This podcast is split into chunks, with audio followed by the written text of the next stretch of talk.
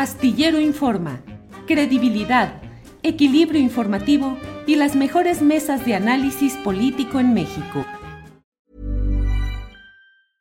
Cool fact a crocodile can't stick out its tongue. Also, you can get health insurance for a month or just under a year in some states. United Healthcare short term insurance plans, underwritten by Golden Rule Insurance Company, offer flexible, budget friendly coverage for you. Learn more at uh1.com.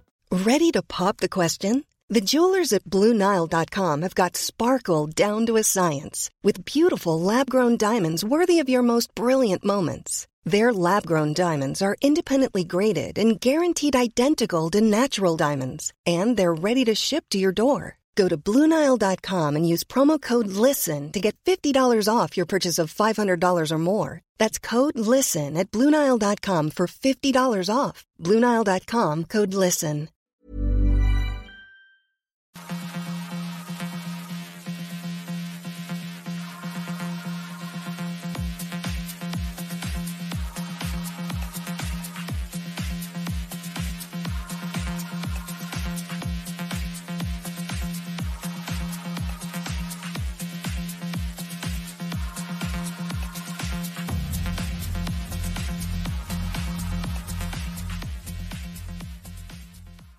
La una de la tarde, la una de la tarde en punto y ya estamos aquí en Astillero Informa. Gracias por acompañarnos en este miércoles 22 de junio de 2022. Tenemos la información más interesante de este día, tenemos mesa de periodismo, entrevistas, todo lo relevante en este programa que produce y que co-conduce Adriana Buentello junto con un servidor. Soy Julio Astillero y empezamos con lo más relevante, con lo más interesante de este día en el que hay muchas cosas interesantes. Mire usted, entre otros temas, mientras seguimos aquí con los corcholatazos y con la grilla y con los WhatsApp que si contestan o no contestan y con muchos otros temas, pues de un de, índole electoral adelantada, cuando menos no sé si legalmente, pero políticamente adelantado todo este proceso. Mientras todo esto sucede en eh, el área metropolitana de Monterrey, se vive una situación muy difícil, muy complicada en términos de la falta de suministro de agua para pues para las necesidades básicas. ¿Qué está pasando en realidad? ¿Cómo lo está sufriendo? ¿Cómo está viviendo la población de esta zona tan importante de esta área metropolitana de Monterrey, por una parte, y luego, pues cómo va también lo político, porque se han desatado las críticas al propio gobernador Samuel García, y luego, bueno, pues tienen otra noticia relevante en materia eh, política, que es que una paisana de los regiomontanos, bueno, ella nació en Coahuila, pero ha hecho su carrera política en Nuevo León, Clara Luz Flores, ha sido nombrada funcionaria secretaria ejecutiva del Sistema Nacional de Seguridad Pública. Para hablar sobre estos temas es que está con nosotros la periodista de Índigo Monterrey, Luz Rangel, a quien saludo con gusto. Luz, buenas tardes.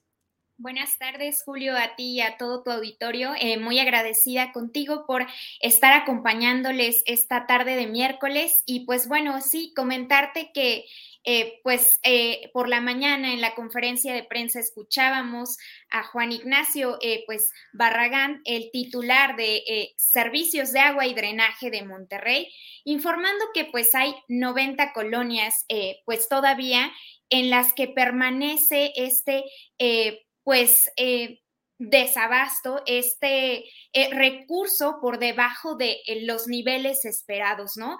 Esto también eh, considerando que, pues bueno, en, estos horarios de 4 de la mañana a 11 del día, pues ya hay pues una reducción del suministro, ¿no? Es decir, solamente por estas horas con el argumento de que, bueno, por la mañana es cuando mayor actividad hay y necesidad de agua, pues se decidió esta, eh, esta, pues de alguna manera, eh, pues solución eh, de, de, forma muy rápida, ¿no? Para controlar, pues, este, esta crisis hídrica por la que atraviesa, pues, Nuevo León, donde además, bueno, este, a pesar de las lluvias, las tres presas de la entidad, el Cuchillo, Cerro Prieto y la, la Boca, pues tampoco tienen este llenado esperado, ¿no? Entonces, pues bueno, además es esta crisis hídrica que eh, pues se, combina con otros problemas que ya tiene la,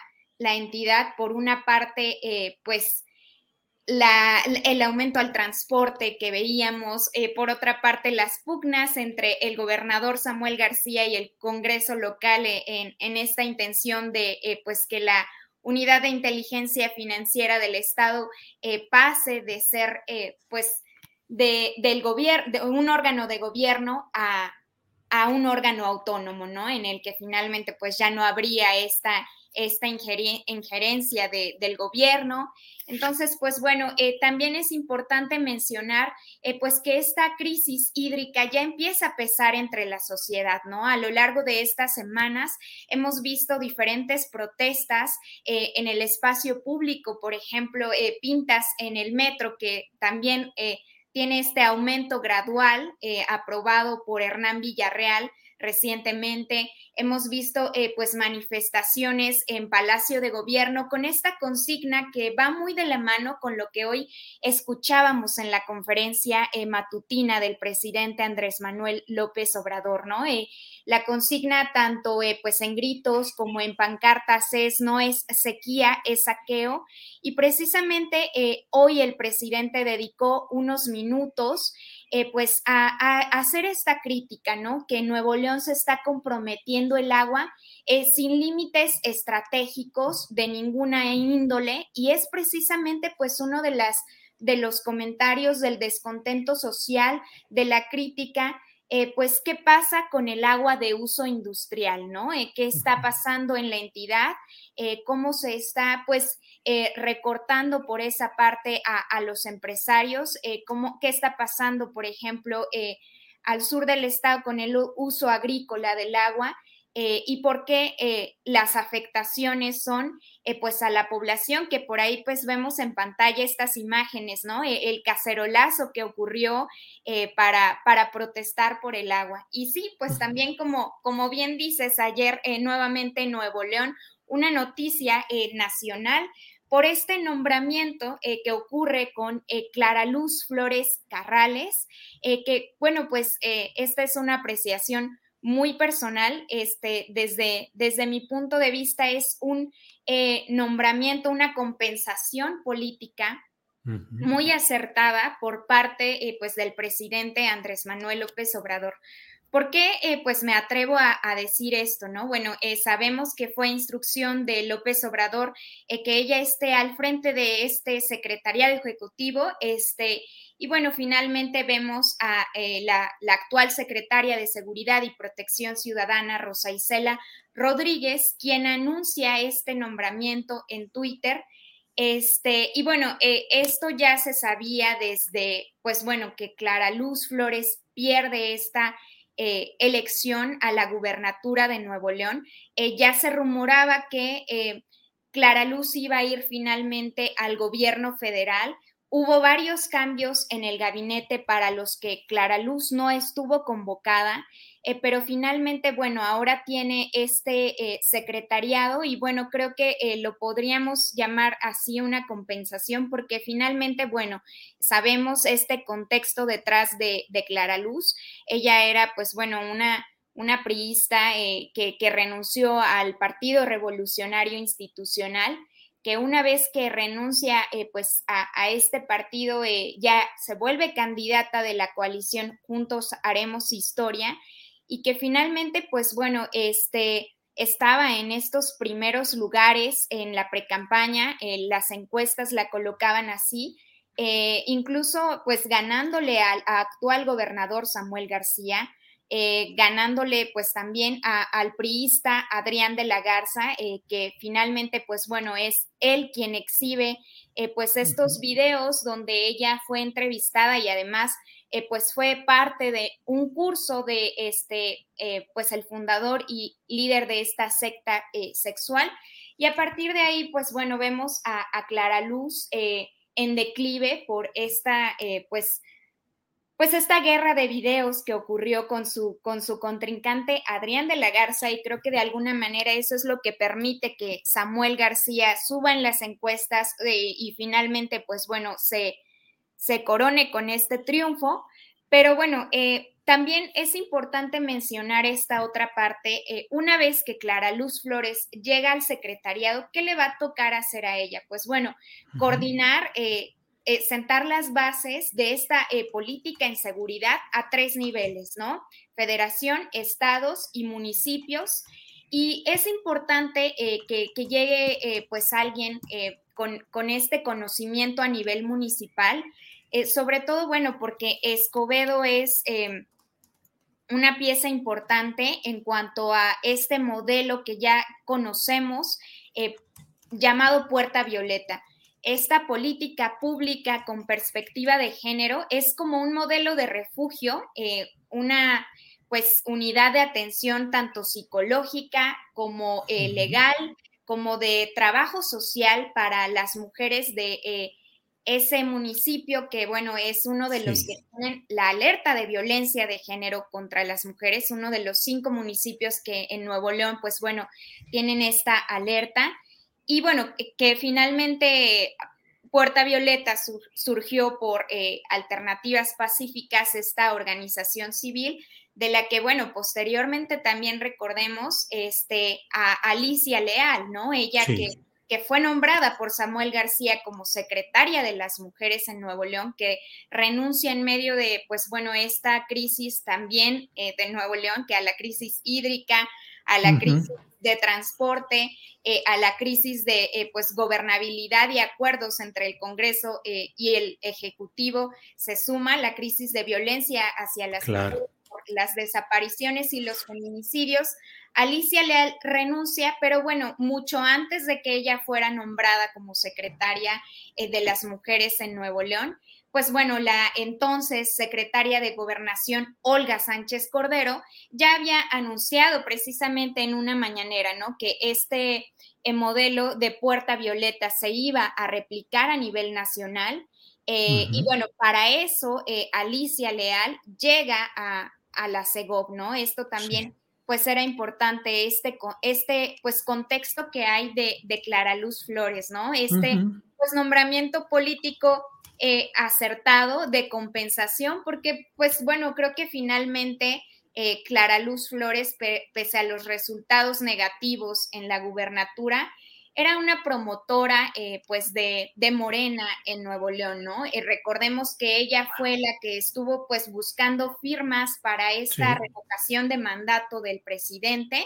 Y es muy curioso que este nombramiento ocurra un año después eh, de la elección de, Nuevo León, ¿no? Creo claro. que... Claro.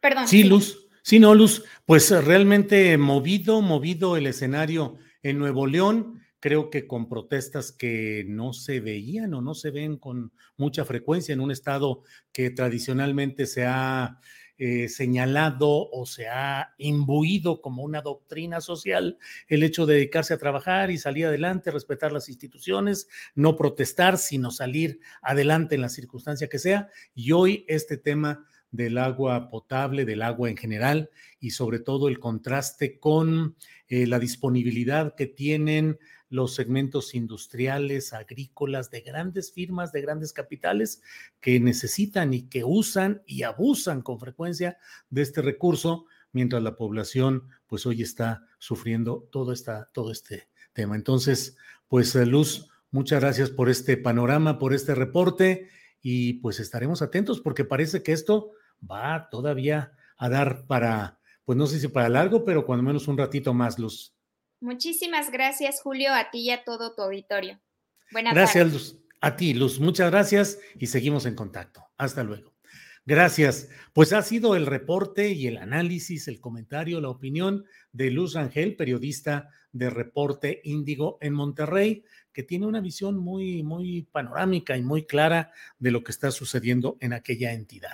Bueno, es la una de la tarde con 12 minutos. Vamos a seguir con una entrevista en unos segunditos en lo que me digan, digan que están listos los compañeros. Vamos a entrevistar a Felipe de Jesús Montaño Valenzuela. Un segundito nada más mientras eh, le digo a la audiencia un poco el contexto. Hoy se ha publicado en el Diario Oficial de la Federación la convocatoria para una consulta a las comunidades, a los pueblos nativos del área de Topolobampo de la Bahía de Huira esto es en el municipio de Ahome, en Sinaloa, donde se pretende instalar una planta productora de amoníaco y luego para surtir fertilizantes. Es, una, es un hecho del cual hemos hablado con abundancia en este, en este espacio y en la columna astillero, señalando pues cómo realmente es un negocio en el cual están involucrados firmas como las de Francisco Labastida Ochoa, exgobernador de Sinaloa, ex candidato presidencial en 2000, derrotado por Vicente Fox, el secretario de gobierno que fue durante la administración de Mario López Valdés, ahí en Sinaloa, eh, que ahora es el presidente municipal de AOME. Mi opinión es la de que ha habido una mezcla de intereses políticos y económicos muy fuertes que tratan de obligar a que un área que debe ser protegida ecológicamente hoy se abra a un contaminante proceso de eh, producción de amoníaco. Pero esa es mi opinión. Lo importante hoy, y es lo que vamos a escuchar, es lo que nos digan eh, quienes hemos invitado para hablar en esta ocasión. Y así es como saludo a Felipe de Jesús Montaño Valenzuela. Él es activista y cobanaro de Ohuira. El cobanaro es el gobernador tradicional de la comunidad. Felipe de Jesús, buenas tardes. Buenas tardes, buenas tardes a su audiencia y pues aquí estamos listos para el diálogo, compañero. Gracias. Está también Claudia Quintero Sandoval. Ella es indígena promovente del amparo y alférez mayor de las fiestas patronales del Centro Ceremonial Virgen del Carmen en Ohuira. Felipe de Jesús, ya está publicada la convocatoria a una consulta respecto a la planta de amoníaco. ¿Cuál es la postura de la comunidad? ¿Cuál es la postura de usted como gobernador tradicional de esa comunidad? Bueno, primeramente, pues mi nombre es Felipe Jesús Montaño Valenzuela, gobernador tradicional de la comunidad de Huira. Eh, pues está, está claro, ¿no? La, la Suprema Corte de Justicia ha dictaminado a un fallo, un amparo a Lázaro Cárdenas, donde se nos pide ser consultados. Eh, vamos a acatar la orden de la Suprema Corte, ya que si no la hacemos caemos en desacato, por lo tanto nosotros como pueblo originario sabemos la respuesta de que, hemos venido sosteniendo por varios años en esta, en esta resistencia, en esta defensa de nuestra, de nuestra tierra y territorio, en la no, a la no instalación de la planta de amoníaco. Ellos la manejan como planta de fertilizantes, no se atreven a, a mencionar amoníaco cuando andan dando las, las eh, declaraciones o ruedas de prensa, manejan mucho el fertilizante, más nunca manejan amoníaco. Por lo tanto, nosotros estamos eh, eh, listos para, para esa consulta que dictaminó la Suprema Corte, para en su momento nosotros plasmar en, esa, en ese documento el no a la instalación de ese proyecto que va a venir a ocasionar un ecocidio, un genocidio, un etnocidio. Estamos en la defensa de nuestra vida. Eh, Felipe de Jesús, y dentro de las reglas básicas para una consulta de este tipo, que son reglas establecidas incluso por convenios internacionales, se requiere que haya una consulta en la cual la gente esté plenamente informada de lo que se propone para que así pueda tomar una buena decisión. Eh, ¿Cree usted que ha sido plenamente informada la comunidad? Por un lado. Y por otro lado, si hay presiones, si hay, mm, a mí me han reportado de que hasta reparto de despensas y ofrecimiento de ganancias económicas para los habitantes de ese lugar si aprueban esta consulta. ¿Qué hay sobre eso, Felipe? Pues sí, primeramente sabemos que ahorita a estas alturas eh, lo que se pretende hacer como consulta eh, carece de, ser previa, carece de ser de buena fe, bien informada, culturalmente adecuada, carece de esa eh, característica ya que ahorita eh, en, esto, en este tiempo, en estos momentos, se llevan a cabo reuniones con gobernadores tradicionales que están en apoyo a planta de amoníaco, personas que fueron compradas sus conciencias llevando algunas dádivas a las comunidades. Ayer anduvieron en la comunidad 5 de mayo otorgando despensas para poder ellos este, juntar esos votos que sean favorables a esa consulta. Eh, eh, hoy, hoy, este día van a Paderones, eh, vamos a tratar de tomar toda aquella evidencia que nos sirvan para nosotros como, como parte quejosa ante, ante este proyecto. Entonces, primeramente carece de ser previa de buena fe bien informada y aparte ahorita ya están trabajando. Por lo tanto, una consulta no se está, no, no estamos en tiempos eh, reales de una consulta como debería haber sido, porque no se consultan por las leyes, tienen que aplicar, en este caso violentaron el convenio 169 a la consulta de los pueblos. Bien, Felipe de Jesús Montaño, gracias. Claudia Quintero, ¿qué nos dice? ¿Cuál es la postura de la comunidad? ¿Cómo ve usted esta eh, convocatoria que ya se ha publicado hoy en el Diario Oficial de la Federación? Por favor, Claudia. Buenas tardes y muchas gracias a ustedes por darnos voz a nosotros los pueblos que lo hemos alzado por tanto tiempo.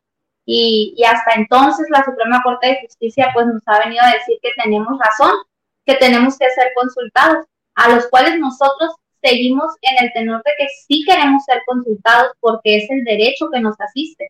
Pero eh, sabemos de antemano que estamos jugando contra un poder adquisitivo enorme, contra un poder económico, contra todo el, eh, el, el, sistema político. Tanto estamos jugando con el sistema político que el actual presidente municipal es una de las partes que va a encabezar la, la consulta indígena, porque tiene que ser eh, estamos hablando de un presidente municipal totalmente eh, priista, que en sus, en sus afanes fueron priistas y que ahora tiene la bandera del morenista, que fue el secretario, el secretario de gobierno con Maloba y que pues este proyecto viene podrido de, de, de, inicio. ¿Por qué viene podrido de inicio? Porque sabemos quién está detrás. Está los exgobernadores, La Bastida, Maloba y pues ahora el actual presidente municipal y pues la... Gerardo Vargas Landeros. Es Vargas Landeros, exactamente, y que viene dentro de la convocatoria como parte reguladora del proceso. Ah, juez parte. Es parte, exactamente, es parte del proceso, es el presidente municipal. Entonces, sabemos que estamos jugando contra este monstruo político, eh, pero las comunidades que somos las quejosas y que somos las directamente afectadas, pues vamos a seguir en, la misma postura de que vamos a aceptar la consulta con sus tiempos. Eso sí, eh, si usted se dio cuenta en la, en la convocatoria, mm, Centro Ceremonial Virgen del Carmen, Centro Ceremonial eh, de Guadalupe, que es el de Lázaro Cárdenas, y Paderones, que pertenece a nosotros como comunidad indígena, no tiene fecha de consulta. No tiene fecha de consulta porque nosotros estamos en el tenor de que vamos a respetar los tiempos y los tiempos que la Suprema Corte nos dio fueron desde que se notificó en cuatro meses. Entonces, nosotros no tenemos prisa porque nos consulten. Si ellos tienen prisa por hacer una consulta indígena al vapor, pues que la hagan, porque es prácticamente al vapor. Estamos hablando de que la semana pasada solamente vinieron a hacer las, las, las partes informativas de acercamiento. Entonces ellos ya tienen fecha para consultar a las comunidades indígenas. Y muchas comunidades indígenas no sabían ni que ya iban a darles información con referente a la planta. Entonces, son reuniones simultáneas aparte, en las mismas fechas. Eh, van a hacer las consultas igual, en las mismas fechas, en los diversos centros ceremoniales. Entonces, sabemos las, las artimañas que se van a jugar. Tanto sabemos que ahorita este, la, la Secretaría de, Asuntos Indígenas del Ayuntamiento es la que está entregando los, las despensas en las diferentes comunidades indígenas. Las declaraciones de los gobernadores tradicionales donde dicen que van a que van a mejorar la calidad de las comunidades indígenas, que a muchos de ellos hay declaraciones que me pagaron la, la, la cirugía, que por eso estoy vivo, porque ellos me pagaron la cirugía, tales y cuales, las declaraciones del gobernador, no sé si las ha escuchado, Julio, las últimas declaraciones que dice que, que todo, todo, que él ya tiene bien analizado el proyecto, que lo conoce de fondo, que sabe que todo lo que puede afectar, hay planes remediales, hay planes remediales que los aceptemos, que les va a dar becas a nuestros hijos, que va a tener desarrollo en nuestras comunidades, que aceptemos, pero no sin antes eh, plantear convenios. Si planteando convenios con gobierno, que es el que nos, que es, que es el que nosotros tenemos ahí, este, no, los, no los hacen valer. Imagínense, planteamos un, un convenio con una planta que al final de cuentas poco le va a importar lo que vivamos o no vivamos nosotros. Claro, claro, Claudia.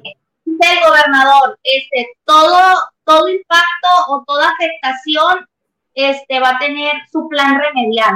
Ahora yo pregunto al gobernador, bueno, déjese amputar las dos piernas, le voy a dar el plan remedial, le voy a dar una silla de ruedas, no hay problema. Pues sí. Al pues final es mismo, ¿verdad? Claro. Hay planes remediales.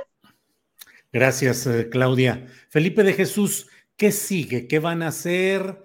Hay, digo, yo he dado seguimiento a todo este tema y entre otras cosas me sigue impactando la manera como efectivamente Rubén Rocha Moya, el gobernador de Sinaloa, sigue haciendo declaraciones absolutamente favorables a esta consulta y que se fingió además una consulta anteriormente en la cual estuvo convocada por la Secretaría de Gobernación a nivel federal, estuvo el subsecretario Rabindranath Salazar, sin ninguna legalidad, sin ninguna participación de quienes estaban en contra, se hizo un simulacro, un engaño y se dijo, ya, la población de Sinaloa está a favor de que en Bahía de Ohuira se haga esta planta de amoníaco. Eh, Felipe de Jesús, ¿recurrirán a instancias internacionales? ¿Qué se puede hacer? ¿O finalmente el golpe de tanto interés va directo y va a triunfar eventualmente Felipe de Jesús? Claro que sí, nosotros en nuestras reuniones internas eh, estamos este, tomando acuerdos, las asambleas, en cuestiones de buscar los organismos internacionales. Ya tenemos algunos eh, contactos con algunos compañeros, esperemos que este abogado internacionalista en, en, en, estos procesos propiamente de los indígenas, pues lleguemos a esos organismos internacionales. Sabemos que el diálogo, el diálogo es, una parte muy fundamental para, para todos, más en este caso para los pueblos originarios. Es por eso que este viernes, este viernes, se hace presencia el gobernador el gobernador de, aquí del estado, Rubén Rocha Moya, en esta comunidad de Ovira para un diálogo con algunas comisiones de los pueblos originarios donde estamos, eh, vamos a hablar de este tema de, de, la consulta, de la forma en que se están llevando las cosas y de un plan de desarrollo para los pueblos originarios, ya que como mandatario pues se debe a, a los pueblos y tienen que trabajar para ellos. Pero sí, sí estamos en ese camino de un relator para llegar a los a los organismos internacionales. Y Rubén Rochamoy, el gobernador, estará con nosotros el viernes para un diálogo. Bien, gracias Felipe de Jesús. Eh, Claudia, em, ¿cómo va la movilización social? ¿Habrá algún tipo de, acto de movilización, de protesta? ¿Cómo van dosificando este movimiento? Eh, en asambleas informativas y en asambleas generales de las, de las tres comunidades que están directamente afectadas eh, estamos, eh, estamos en consenso para una manifestación.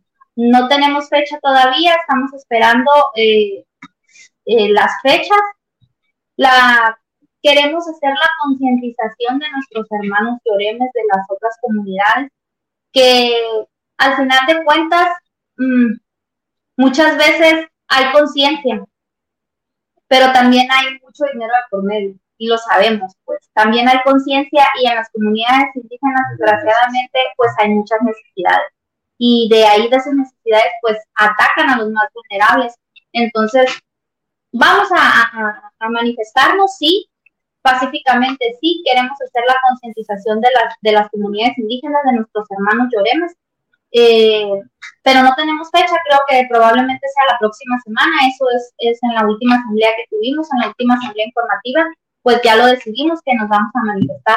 Otra cosa que se me pasó decirle es que las comunidades quejosas vamos a ser consultadas, pero a nuestros tiempos, ¿no? O sea, nos dio cuatro meses y vamos a esperar los tiempos y que no echen campanas al aire tampoco la compañía, porque la empresa, porque mientras nosotros no seamos consultados, el proceso de consulta todavía no termina.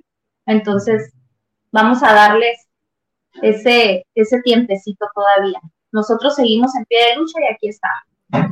Bien, pues eh, muchas eh, gracias y vamos a estar atentos a este proceso y a los tiempos y a las circunstancias.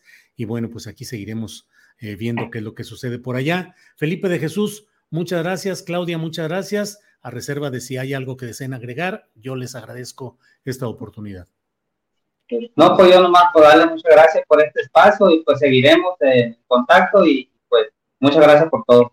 Pues de, mi parte y de, las, de todas, pues hablamos en nombre de todas las comunidades que nos representan, hago un llamado también a las comunidades indígenas que nos escuchan. No es que estemos en contra de que ellas, de que ellas sean consultadas, pueden ser consultadas, pero las directamente afectadas somos los que vivimos realmente del mar.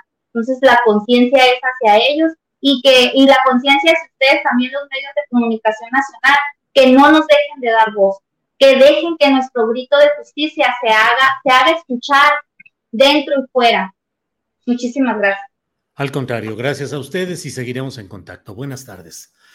Bien, es la una de la tarde con 29 minutos, una de la tarde con 29 minutos y vamos a seguir con otro tema pues eh, lo leí en el semanario Z y le hemos invitado a Alejandro Arturo Villa, periodista de este semanario, que nos detalle respecto a su reportaje, porque pues ahí en ese reportaje se señala que en 2021 Jaime Bonilla compró condominio de 3.9 millones de dólares en San Diego. Alejandro Arturo Villa está aquí con nosotros en este programa. Alejandro Arturo, buenas tardes. Tu micrófono, Alejandro, está, está cerrado. Ahí Ábrelo, por favor. Ahí está ya. Hola, Julio. Buenas tardes a ti y a todo tu auditorio. Gracias, Alejandro. Pues leí tu, tu, reportaje, me pareció muy interesante y te pido que nos compartas para la audiencia lo esencial de lo que has publicado. Alejandro, por favor. Pues eh, te agradezco mucho haberme leído y, compartirlo de nuevo con tu auditorio. Pues sí, hablamos de, otro caso en el que eh, funcionarios importantes del partido en el poder eh, tiene eh, un, compra o hace adquisición de un condominio. En el caso de Jaime Bonilla, cuando era gobernador de Baja California en 2021, eh, cruzó a Estados Unidos en tiempo en el que no se podía cruzar a Estados Unidos por el tema de la pandemia, porque había restricción para poder cruzar. Él compró este condominio con vista a la bahía de San Diego, que cabe destacar que es una de las ciudades más caras, una de las cinco ciudades más caras de Estados Unidos.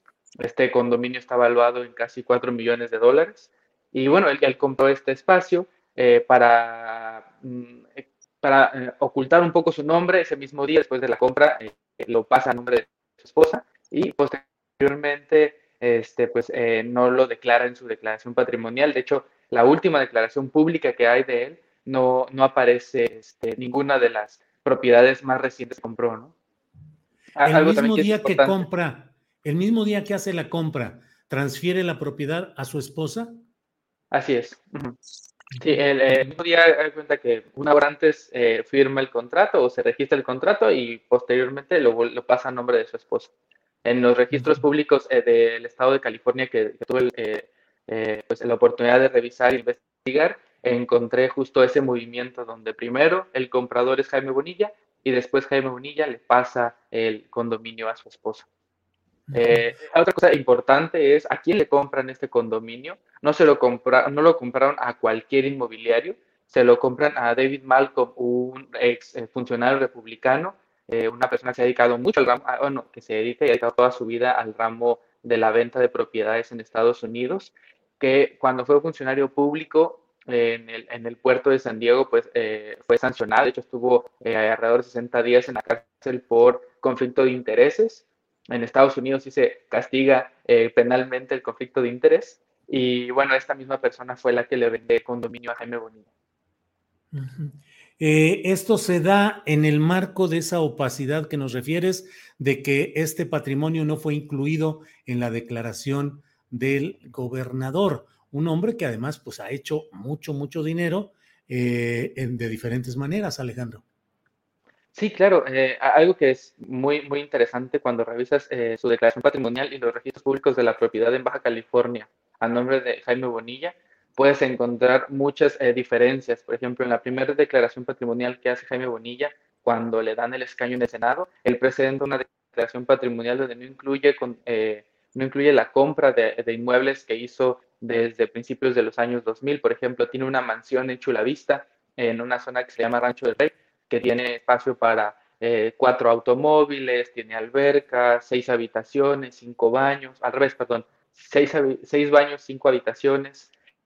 eh, y esa no la declara en, su primera declaración patrimonial. Posteriormente también eh, compra, ah, tiene un predio en una zona de Tijuana, en la zona de la Mesa, en la cual debe, fíjate, esto está bien interesante porque desde el 2000 debe el impuesto predial, no paga el impuesto predial Jaime Bonilla, y ante el registro público la propiedad eh, sigue apareciendo su nombre. De hecho, en el registro del catastro que también revisamos, pues también aparece el nombre de Jaime Bonilla y aparece la deuda que tiene de 77 mil pesos. Realmente no es una gran deuda si lo comparamos con el costo del, del, condominio que compró, que, que, no te lo comenté al principio, pero o sea, está evaluado en 3.9 millones de dólares el condominio, sin embargo, eh, David Malcolm se lo vendió muchísimo más barato, se lo vendió en 900 mil dólares.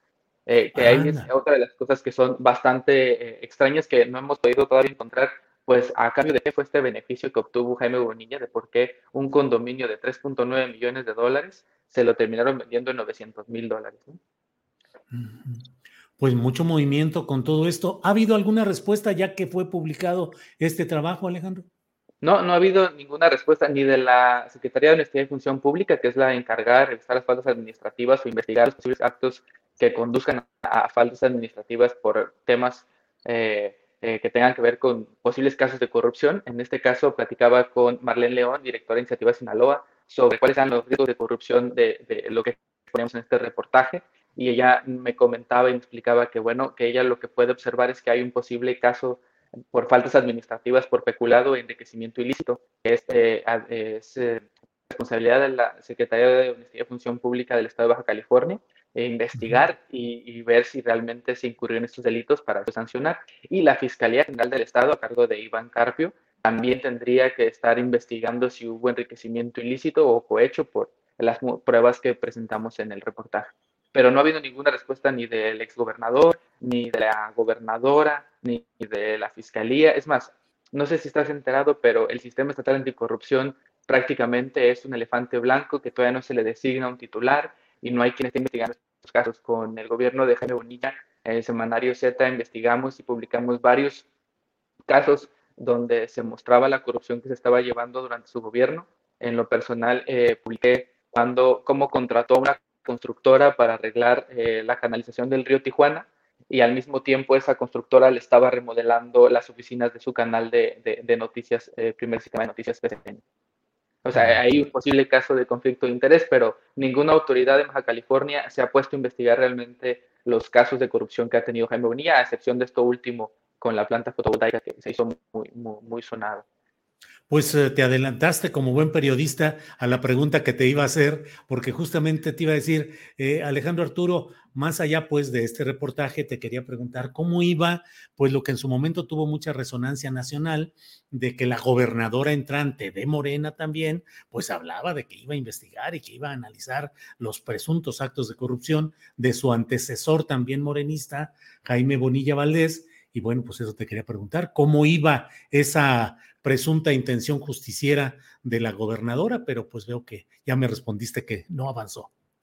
Sí, efectivamente es la misma retórica de, constante de voy a investigar al antecesor. Jaime Bonilla dijo lo mismo con Enrique Vega de la Madrid, a quien también en semanario Z pusimos las corrupciones en las que cayó durante su administración o los actos o los posibles actos de corrupción en las que cayó en su administración y tampoco hubo una investigación real para sancionar a este a este ex servidor público.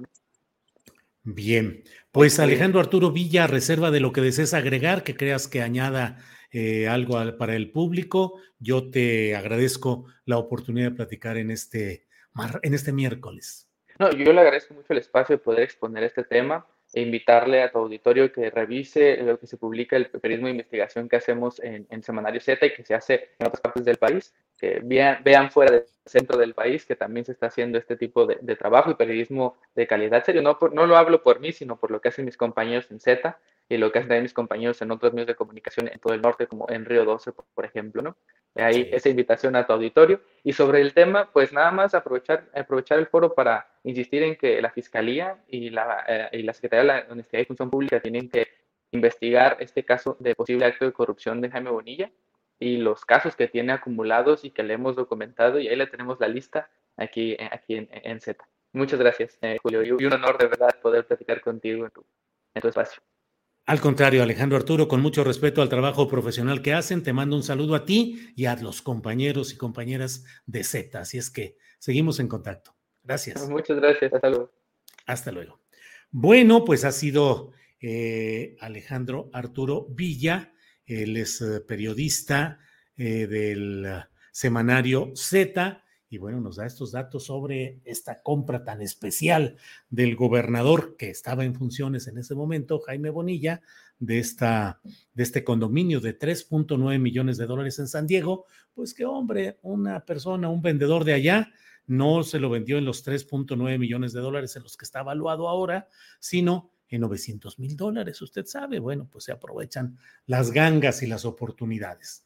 Hay más información que quiero compartir con ustedes. Em, mm, hoy se ha producido un acto que me parece muy relevante, la instalación de la Comisión de la Verdad. Tiene un nombre más largo, pero en general es la Comisión de la Verdad sobre hechos de represión que han sucedido en nuestro país eh, de 1965 a 1990 fue un acto en el cual participaron familiares de pues personas, activistas, luchadores sociales, guerrilleros que fueron reprimidos y que fueron torturados y sujetos. Mire, y ya las palabras que yo mencione, eh, ya no sé, ya no nos preocupemos por la desmonetización. Estábamos hablando al principio del programa con la reportera Luz Rangel de Índigo Monterrey, hablando sobre el agua potable de Monterrey, sobre la política de eh, Clara Luz Flores, de Abel Guerra, y mire lo que son las cosas. Nos desmonetizaron cuando dijimos, bueno, ¿qué dijimos que pudiera generar una desmonetización? Pues quién sabe. Pero ya está desmonetizado, así es que, pues bueno, ya lo que digamos eh, de palabras que pudieran ser censuradas o castigadas, pues ya no hay tanto problema. Entonces, eh, este, esta Comisión para la Verdad y Justicia por los hechos de 1965 a 1990, en el propio rótulo que se puso ahí en el acto, el, distintivo gráfico, decía con participación con la Secretaría de la Defensa Nacional.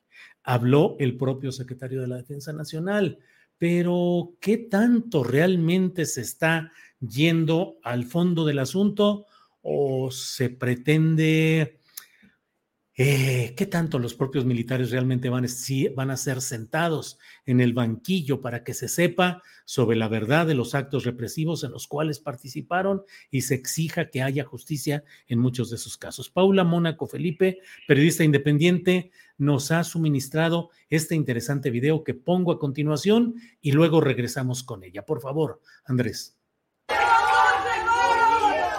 Amigas, amigos, familiares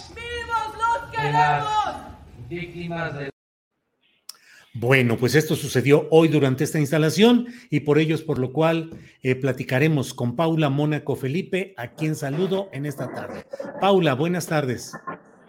Hola, buenas tardes, Julio. Perdón el ruido porque andamos todavía regresando de este evento. Sí, no, no, adelante. Paula, eh, vi lo que estuviste pues en este acto de la instalación de la Comisión de la Verdad, luego leí tus tweets. ¿Qué nos dices, por favor? ¿Qué sucedió y qué cosas sucedieron dentro de esa ceremonia? Yo creo que fue muy interesante el evento porque pone sobre la mesa que hay una disputa por la construcción del relato histórico, pone sobre la mesa eh, que hay discusiones sin saldar sobre el pasado, desde lo más básico, cómo llamar a este periodo, si llamarlo guerra sucia, llamarle terrorismo de Estado, que tiene que ver con reconocer quiénes son víctimas y quiénes victimarios. Y pone sobre la mesa también una tensión inocultable entre distintas esferas del Estado mexicano en este momento, porque principalmente la justicia, la Fiscalía General de la República estuvo ausente, en primer lugar.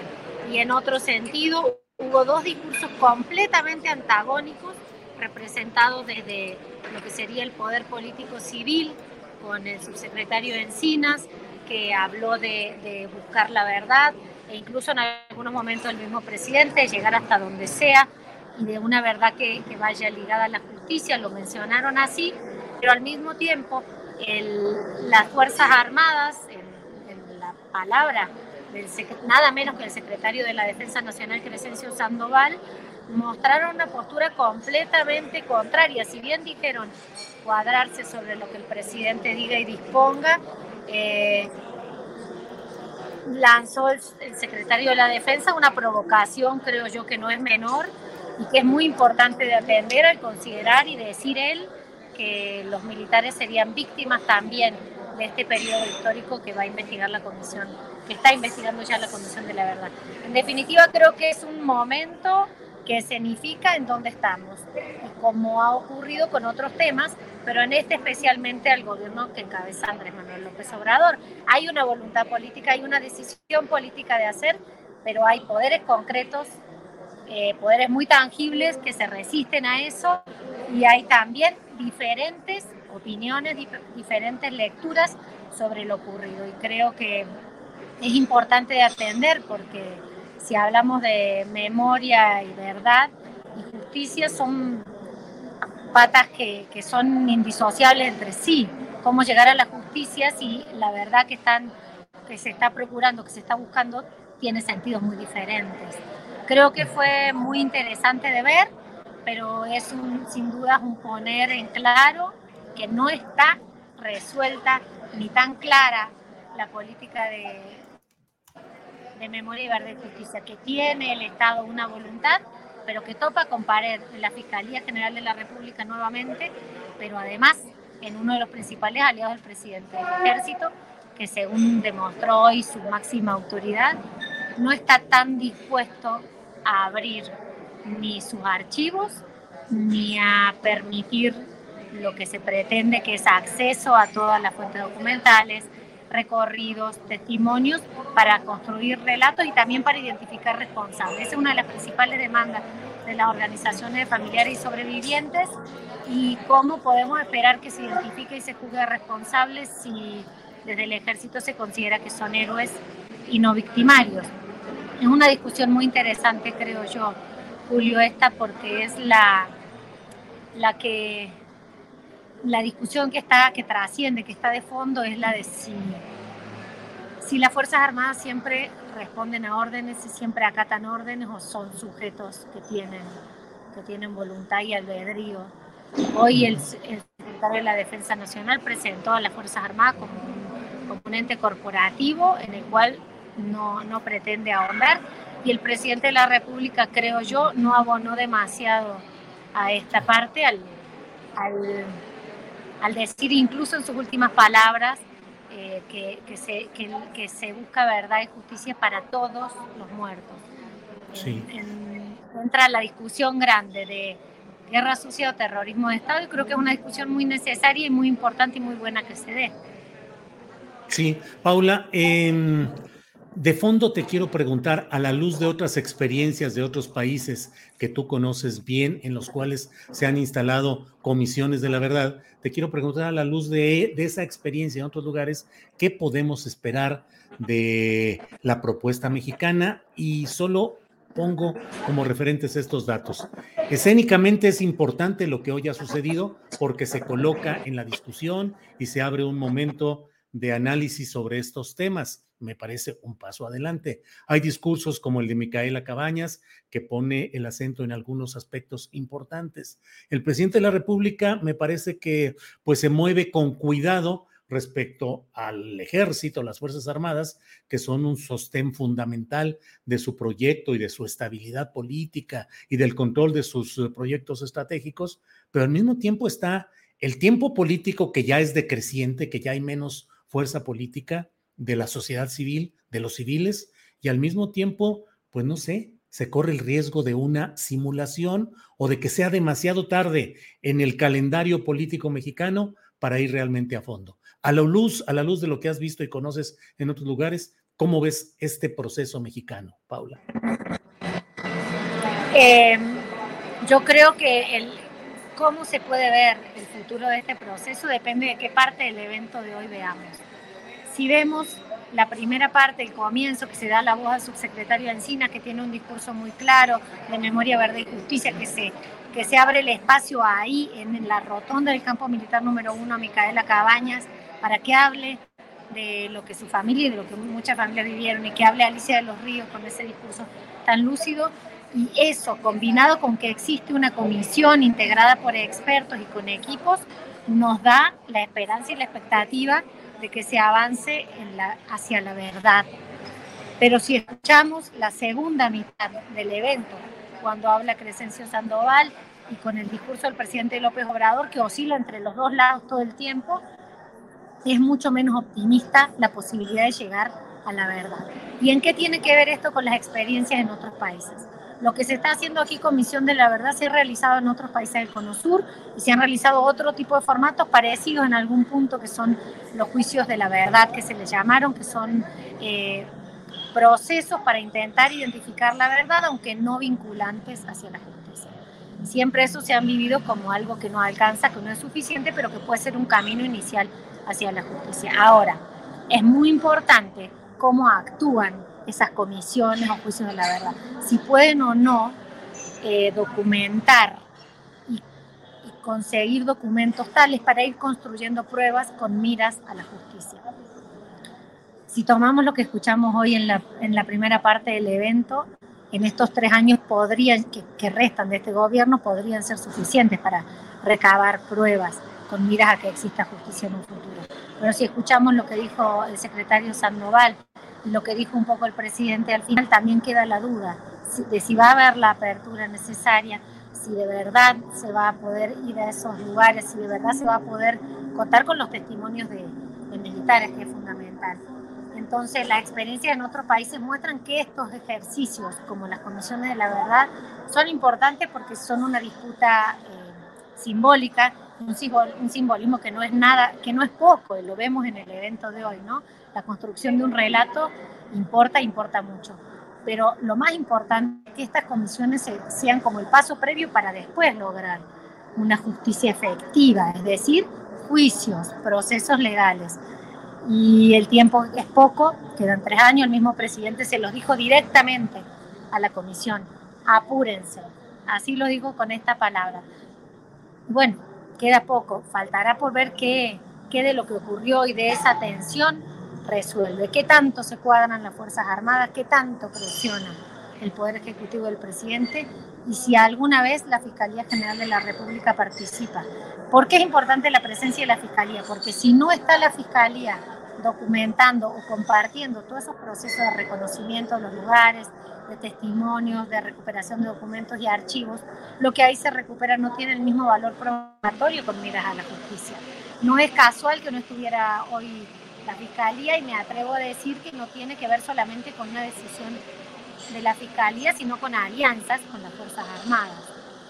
la no presencia de la Fiscalía es una garantía de impunidad. ¿Y a quién beneficia esa impunidad? A civiles y a militares.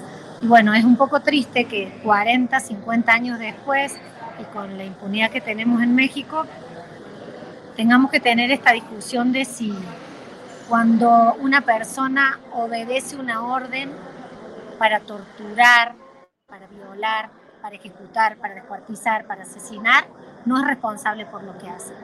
Ese es un estratagema que la justicia militar y que las instituciones militares en todo el mundo y sobre todo en América Latina han, han utilizado mucho tiempo. El decir solo se obedecen órdenes, y el presidente incluso eh, sugirió que, que son los civiles los que dan las órdenes, como si no hubiera militares que las dan también. Esa discusión creo yo retrocede mucho, es algo que en el derecho está muy ganado. Eh, las órdenes que son eh, injustas y que implican la tortura y el sufrimiento de otras personas no debieran acatarse, aunque, aunque seas militar y hay objetores de conciencia y hay maneras de hacerlo. Y ojalá se abran no solo las puertas de los cuarteles, sino también a algunos de las propias Fuerzas Armadas, lo dijo hoy Alicia de los Ríos, hija de, una desaparecida que estuvo en el campo militar número uno, ojalá de verdad les permitan entrar no solo al campo militar, sino a todos los espacios y avanzar hacia la justicia, porque esto no se trata de revancha y creo que yo ahí es donde, creo que ahí es donde está el eje. Lograr justicia en un caso, en cualquiera, inhabilita, impide o, o reduce las posibilidades de que algo se repita. Y en este caso en México, con 100.000 personas desaparecidas, más de 100.500 personas desaparecidas, hoy, lograr justicia sobre las desapariciones que ocurrieron hace 40 años, sin duda va a detener la comisión de este delito. Y si hubiéramos tenido justicia décadas antes, probablemente no contaríamos 100.000 personas desaparecidas en el presente. Que no se tome esto de hoy como una revancha de familias, porque creo que justamente las familias han apostado al camino más largo, más cansado y más difícil de sobrellevar, que es el apostar a la justicia. Eh, que se logre, que se logre de verdad, que se avance, no es porque se quiera una revancha de ver a cuántos militares van a estar presos y cuántos civiles, sino tiene que ver con pensar un mundo donde lo que está bien se festeje y lo que está mal se castigue. Y secuestrar, torturar y desaparecer a las personas no está bien. Y en ese campo fueron desaparecidas muchas personas, en tanto no han aparecido, siguen desaparecidas ahí, como lo decía Tania Ramírez, hija de Rafael Ramírez Duarte, desapareció en ese campo eh, a la salida. Siguen desaparecidos y ahí, en ese lugar donde hoy Crescencio Sandoval, frente a los hijos, las esposas, las familias de esas personas que ahí fueron desaparecidas, se atrevió, creo yo, de alguna forma a no solo provocar, sino como una suerte de insulto a decir que no eran ellos las víctimas. Creo que fue un error garrafal, pero también que muestra una tensión de poderes. Y bueno, la memoria es mucho más poderosa de lo que muchos creen y eso se evidencia hoy. El poder de construir un relato en un país. Claro. Paula, estuviste en el campo militar número uno. Sí, estuve ahí desde la mañana como reportera cubriendo. ¿Qué sensación, qué reflexiones al estar ahí en ese lugar que era que ha sido el emblema del abuso militar en la concentración de luchadores sociales, de guerrilleros, de activistas en ese lugar durante tanto tiempo y ahora pues aparentemente eh, normalizado o tratando de normalizarlo. ¿Qué pensaste al estar ahí en el campo militar número uno, Paula? entrar ahí es una situación que mueve muchas emociones y que no, no es fácil de sobrellevar, pero a mí algunas de las cosas que me llamaron la atención, que observé en mi trabajo como reportera ahí desde el inicio. Em, la prensa, a la prensa nos ubicaron en una pequeña carpa que se instaló cerca del lugar donde iba a ser el evento, de ahí no nos pudimos mover en ningún momento, ni siquiera pudimos acceder a baños de las instalaciones, había baños portátiles para nosotros no se nos permitía grabar ni tomar fotografías de nada. El evento se realizó en una rotonda que queda bastante cercana a la puerta peatonal número 3, es decir, bastante cerca de la calle, con lo cual prácticamente no transitamos dentro del campo. Nos movieron en vehículos, no pudimos andar por nuestro propio. Y cuando llegamos al lugar donde era el evento, la prensa estábamos como suele ocurrir en un sector confinado pero me llamó la atención que la mitad de los presentes eran, o más de la mitad de los presentes eran militares, y era menor el número de civiles, es decir, de familias, de víctimas, de organizaciones de derechos humanos, representantes de instituciones. Sentí, con todos estos elementos que estamos diciendo,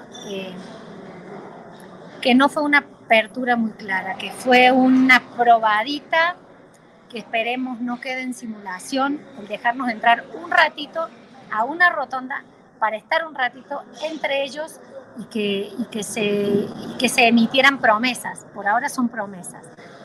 La, la sensación de entrar a ese lugar nunca es sencilla, pero hoy,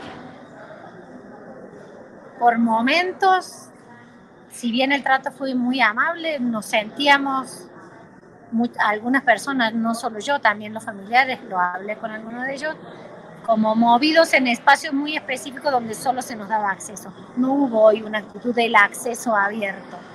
Eso lo decían las pequeñas señales y quedó mucho más claro cuando el secretario Sandoval emitió su postura de, salir a defender a las Fuerzas Armadas corporativamente y volver, retroceder la discusión a algo que, que hoy no aporta mucho, que más bien dilata y atrasa en este breve tiempo que queda. Pero en estos tres años que quedan de este gobierno, porque no sabemos cuál va a ser la voluntad política después. Pero sí, yo, yo sentí que, que nos dejaban ver un poquito, nada más un poquito, un pedacito, y no porque uno pretenda que vamos a ver lo que había ahí hace 40 años, pero lo que se muestra como una gran apertura no se sintió como tal. Bien, pues Paula, te agradezco mucho eh, la crónica, la reflexión, el material videográfico, fotografías.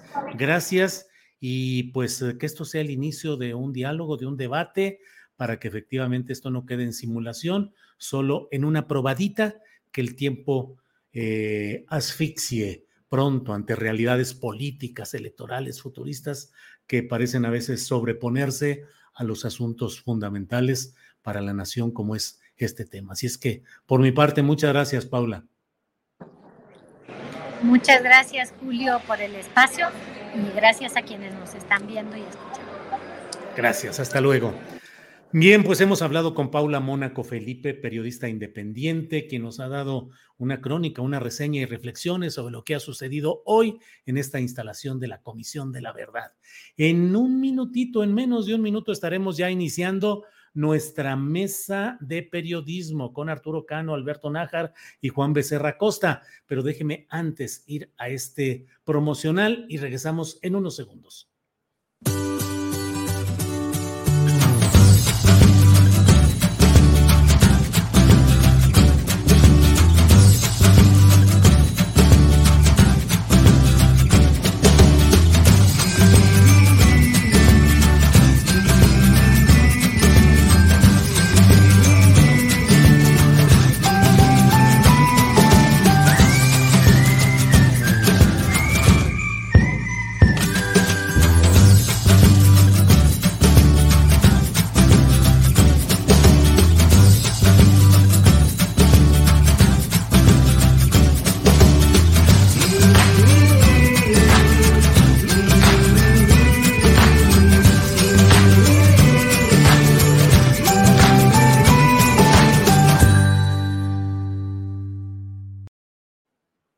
Bien, son las dos de la tarde en punto en este miércoles 22 de junio y es una hora adecuada para que iniciemos puntualísimos con nuestra mesa de periodismo, donde ya está por ahí Juan Becerra Costa, a quien saludamos con gusto. Juan, buenas tardes. Chuc, chuc. Muy buenas tardes, querido Julio, Alberto, Arturo. Pues un abrazo a los tres y a todos los que nos hacen el favor de acompañarnos en esta tarde de miércoles, que ya se ve que no tarda en llover aquí en la Ciudad de México. ¿eh? Así es, Juan, gracias. Arturo Cano, buenas tardes.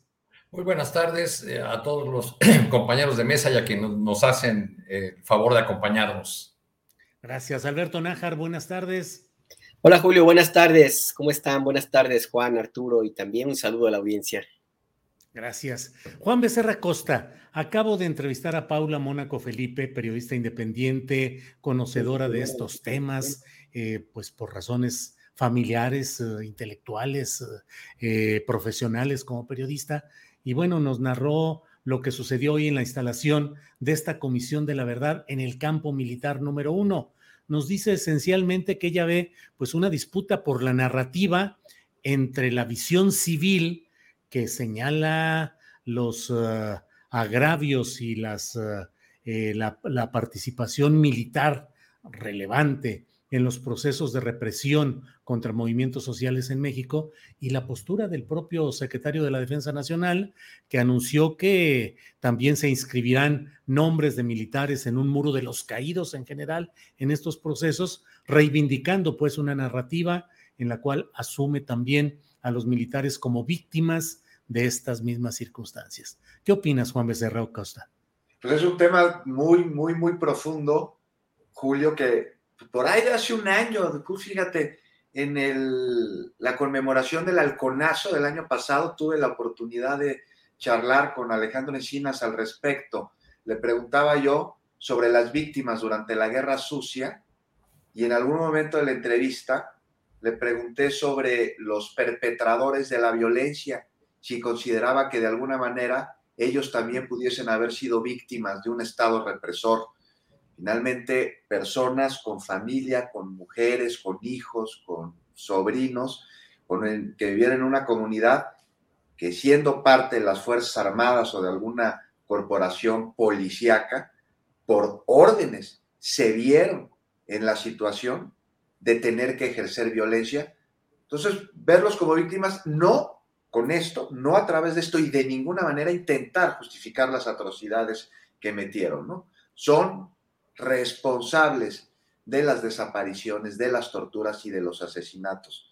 Y no hay ahí ningún atenuante a las este, atrocidades, te digo, que cometieron, pero sí verlos víctimas en general de un, de un Estado represor y de un sistema totalmente corrupto. Y a mí me parece que sí lo son, como también parte de la tropa fue víctima durante el 68, víctima de sus propios mandos, y de repente se vieron en la encrucijada de balas cruzadas y respondieron ante las órdenes y, la desesperación y, y, además también el no saber qué estaba sucediendo. Entonces sí, sí me parece que puede haber unos que sean víctimas, pero eso, a poner sus nombres en un monumento, no sé, o sea, serían víctimas no en lo particular ni como personas, sino como este, parte de un conglomerado, este, de un fenómeno social. Entonces te digo, ponerle sus nombres en, una, en un monumento así de manera particular eh, no es algo en lo que yo estaría totalmente de acuerdo. Y no sé, no sé tú cómo veas, Julio,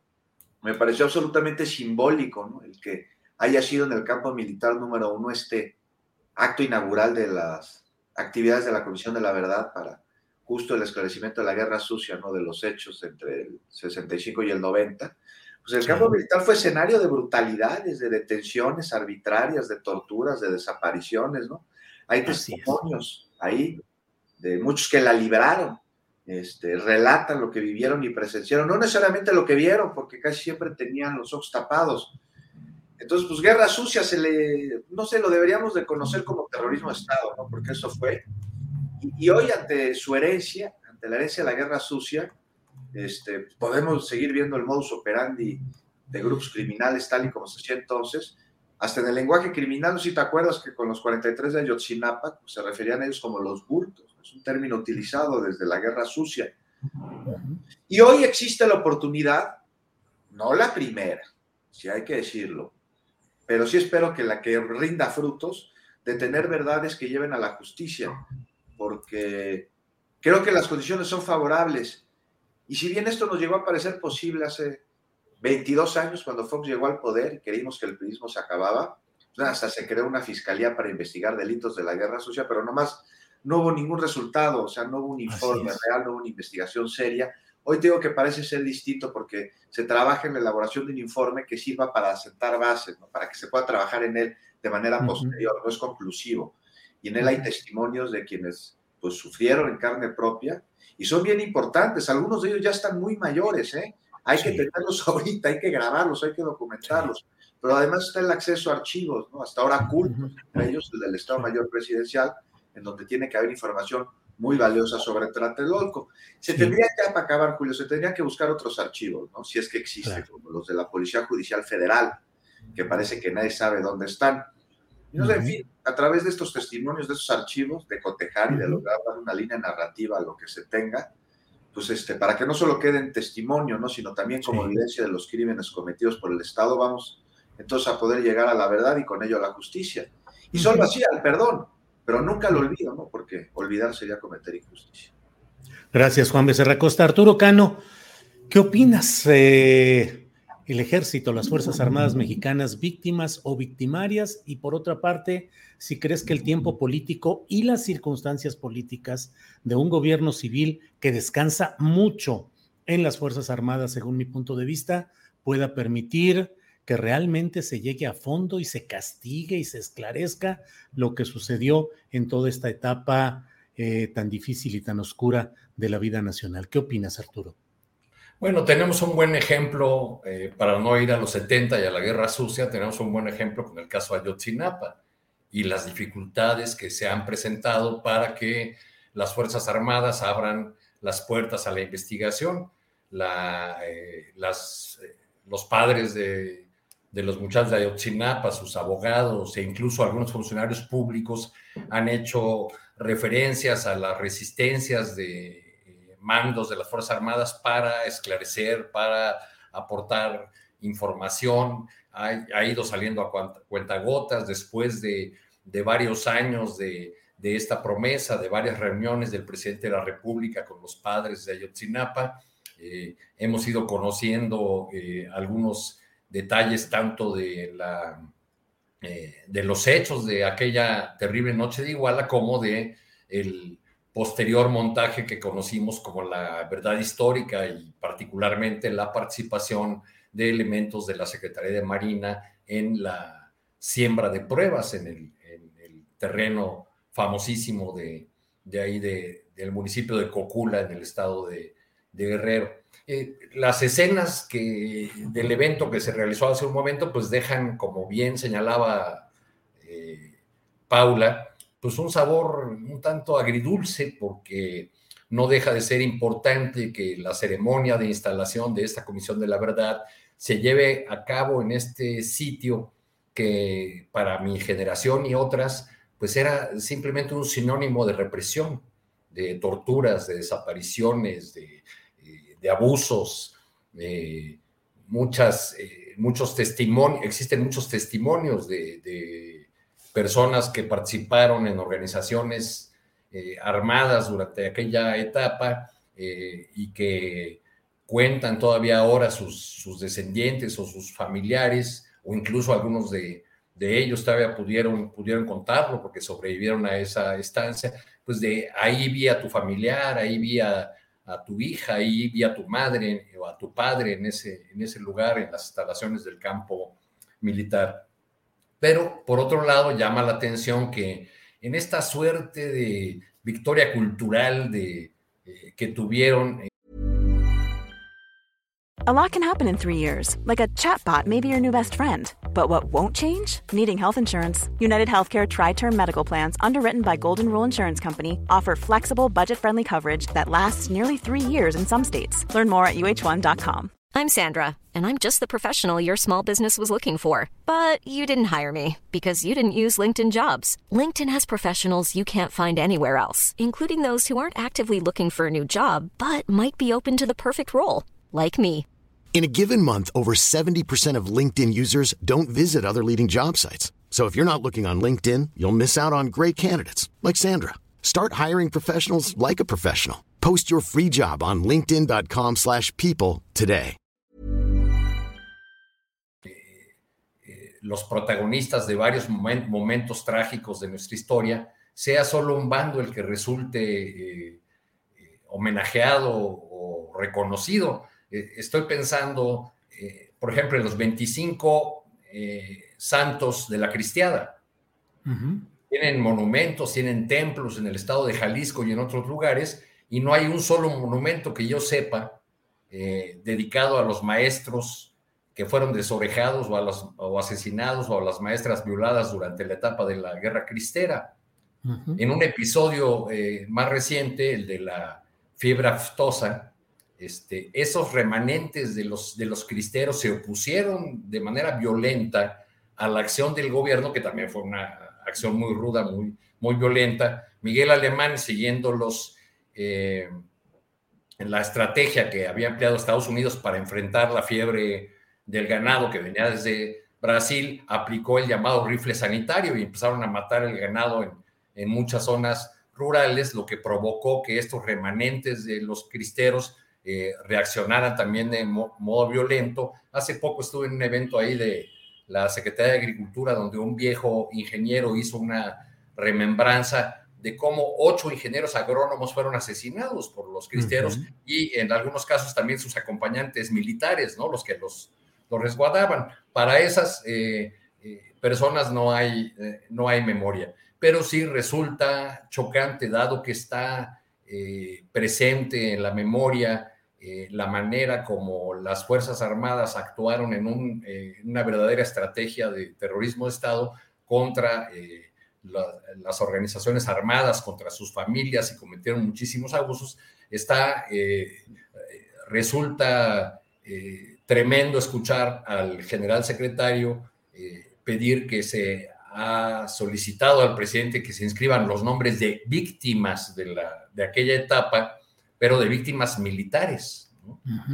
este, eso parece eh, alejarnos de la, eh, de la verdad y, la, y, sobre todo de la posibilidad de justicia y, y, y, nos vuelve a colocar en el, en el terreno que el, que el presidente ha planteado desde el inicio de su mandato, que él no busca eh, revanchas ni venganzas, sino solamente eh, reconciliación del país. La, la, pregunta es, ¿será posible esa reconciliación si no llegamos a la verdad en primer lugar y si no hay realmente justicia que permita reparar el daño y evitar la repetición de estas atrocidades como las que se vivieron durante la Guerra Sucia?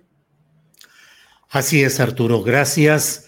Alberto Nájar, déjame plantearte una sola pregunta. Eh, el presidente de la República dice que, leo, entre comillas, actos que han manchado la trayectoria de contribución al desarrollo de México de las Fuerzas Armadas han estado relacionados con órdenes recibidas por gobiernos civiles.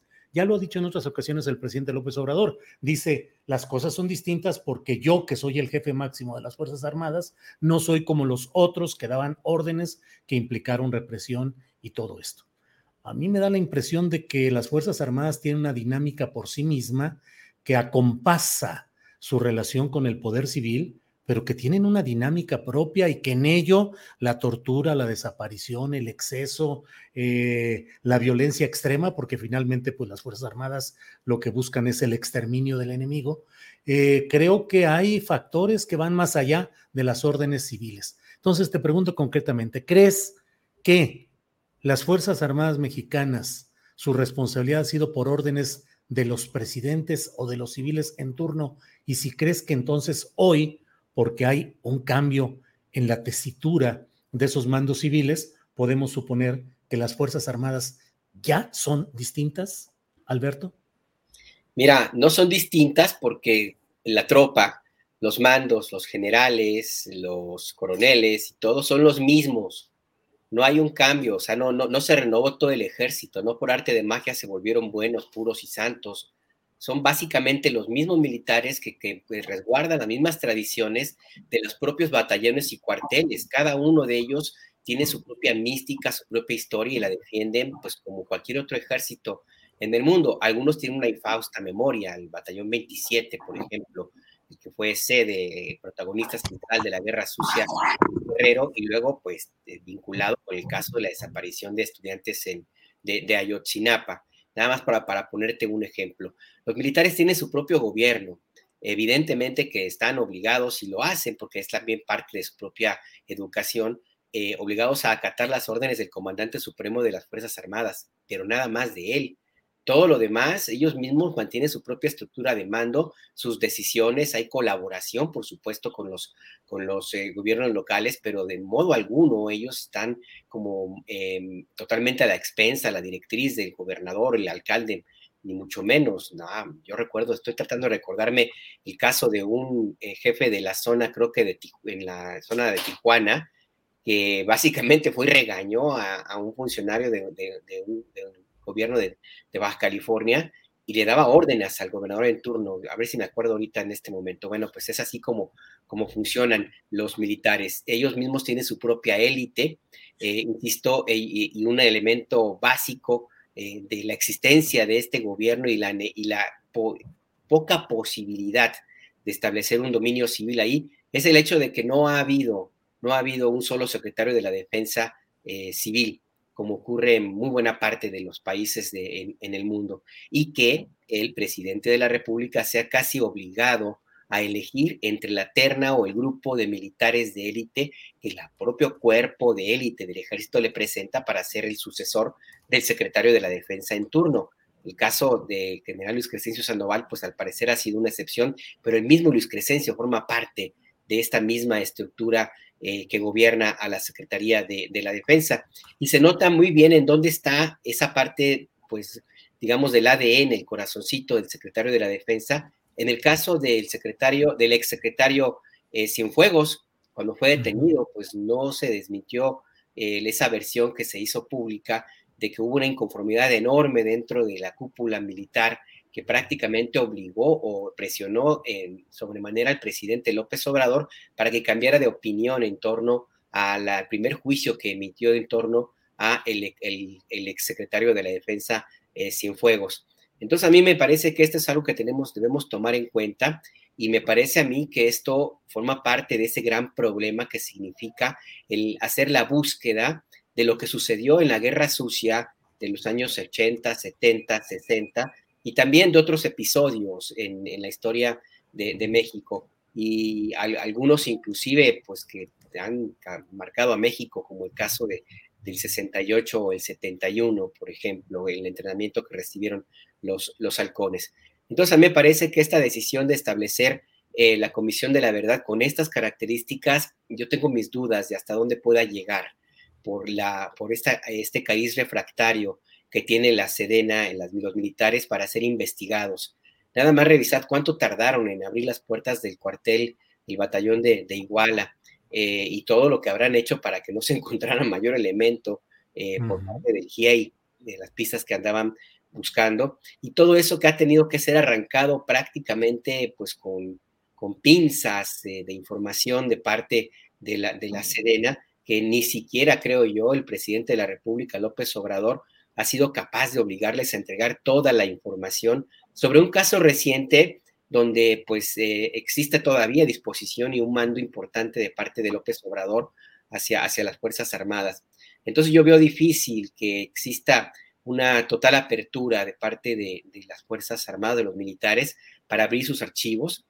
Va a suceder lo mismo que ha ocurrido en otros casos y sí veo complicado que, esto pueda llegar a tener algún, algún buen resultado, no solo por lo que ha ocurrido en, el sexenio de Vicente Fox, por ejemplo, que fue una vacilada, sino por un punto que me parece básico y no podemos hacerlo eh, a un lado. El presidente López Obrador termina su mandato en 2024, en septiembre, y el que venga no necesariamente va a heredar por osmosis, yo repito mucho esta palabra porque me parece que es muy clara, la popularidad y el respaldo que tiene eh, Andrés Manuel López Obrador en las Fuerzas Armadas del país.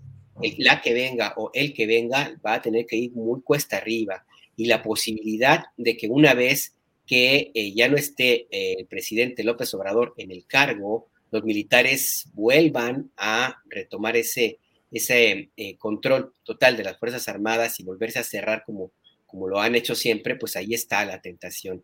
Así es que yo sí creo que en este sentido veo muy complicado que pueda haber una apertura. Y, cierro con esto. Me preguntaba sobre si los eh, militares obedecieron solamente órdenes civiles. Sí, en muchos casos.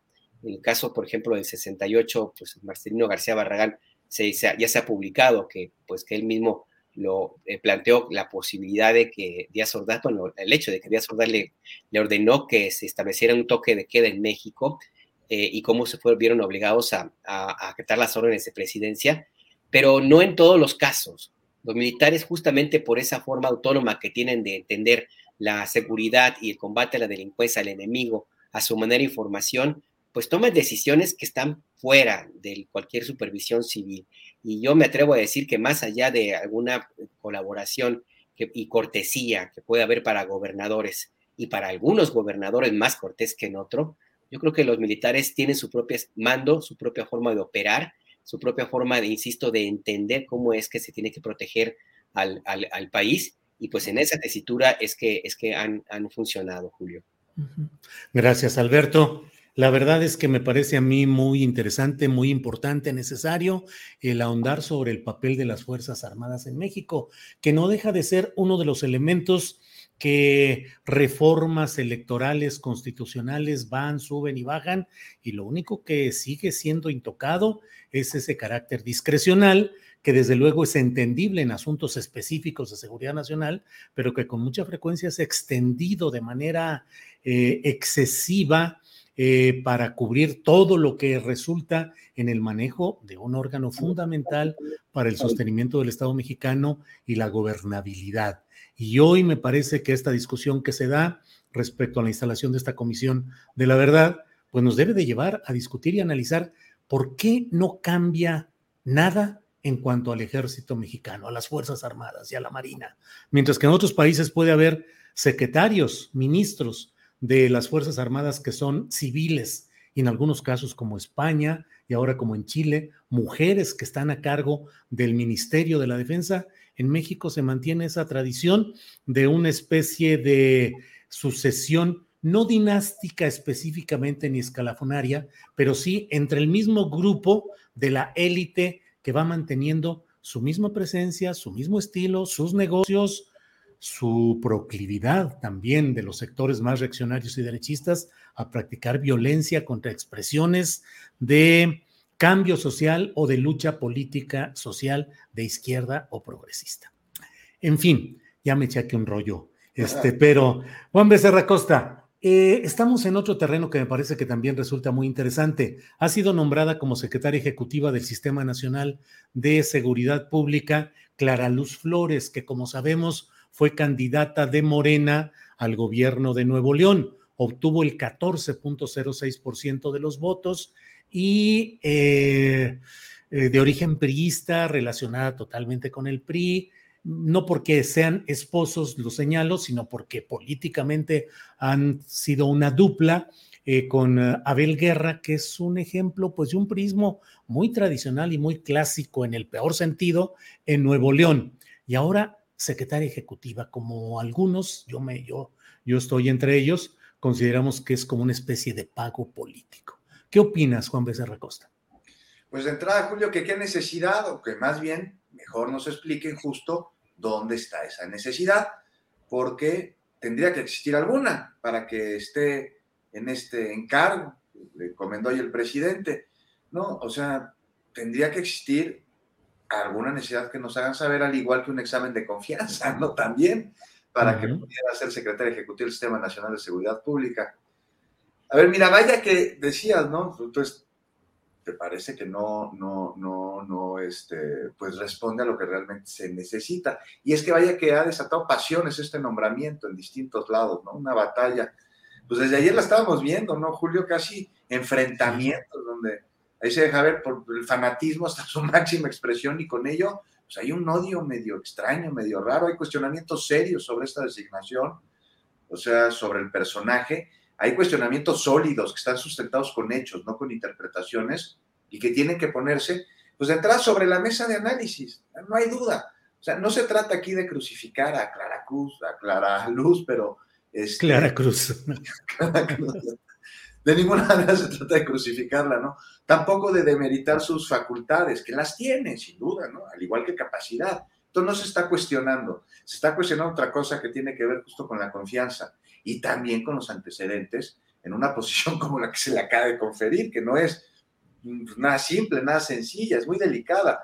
Así que, pues de entrada, no sé, aquí tendríamos que darle al tema con nivel de debate, no como muchos andan poniendo ahí en Twitter en el sentido más fanático del mundo, cosas como pues ahí la puso el presidente, entonces pues ya nomás por eso todos se callan y ahí se ven y quien no opine igual es un traidor al movimiento. y no va por ahí, no, el análisis y la autocrítica no solo son válidos, sino necesarios, no puede haber transformación sin ellos. Impedir que existan por un asunto de endogamia patológica, pues es más antidemocrático que el IFE del, del 2006. mira, Julio, cuando me enteré del nombramiento de Clara Flores, me vino mucho a la cabeza aquellas tarjetas con apoyos económicos que en caso de ganar la elección prometió, se dieron los, los plásticos, las tarjetas, pero se condicionó el recurso, te acordarás. Y eso está documentado y esto es compra de entrada. Luego me vino a la memoria su relación con el grupo Nexium y con Kit Ranieri. ¿no? Nexium, un grupo criminal, y Ranieri su líder, detenido en Estados Unidos por varios delitos.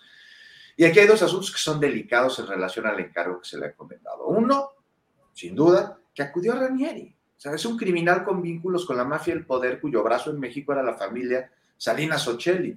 Sí. Por favor. Y que lo buscó además, Julio, para buscar consejos y guía para gobernar. Dos, mintió al respecto. Esto es grave. O sea, mintió justo en tu espacio, en tu micrófono, lo acabamos muy bien, pero más allá de si fue un error el acercarse a Nexium o la chamaquearon como al niño verde, lo que pudiese argumentar o sea, la mentira ante la opinión pública desde el lugar que sea, y más de una servidora pública que entonces buscamos un puesto de elección popular, es un antecedente por el cual no la vamos a, a, crucificar, pero sí queda ahí. Y no me parece que pueda pasar un examen de confianza para el puesto que se le ha encomendado.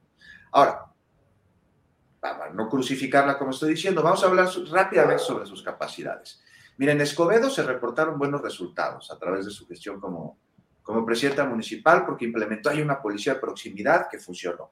Reformó a la policía municipal, la acercó a la ciudadanía, este, a la ciudadanía con los policías. En 2019 presidió una Comisión Nacional de Seguridad Y ahí llegó ese proyecto que había iniciado en Escobedo para mejorar la seguridad pública.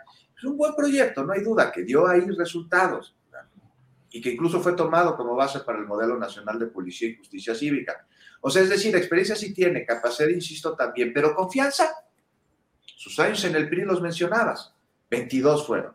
Y la especie de monarquía que en Escobedo ella y su esposo construyeron, siendo entre los dos cinco veces alcaldes, más otras que fueron legisladores locales, federales, bajo ese partido y sus modos, los modos de ese partido llevaron a Clara Luz a adoptarlos y en base a ello a tomar decisiones al mero estilo revolucionario e institucional que hoy, pues no estamos hablando de, chismes, sino también, como sus buenos resultados en materia de seguridad en Escobedo, hechos.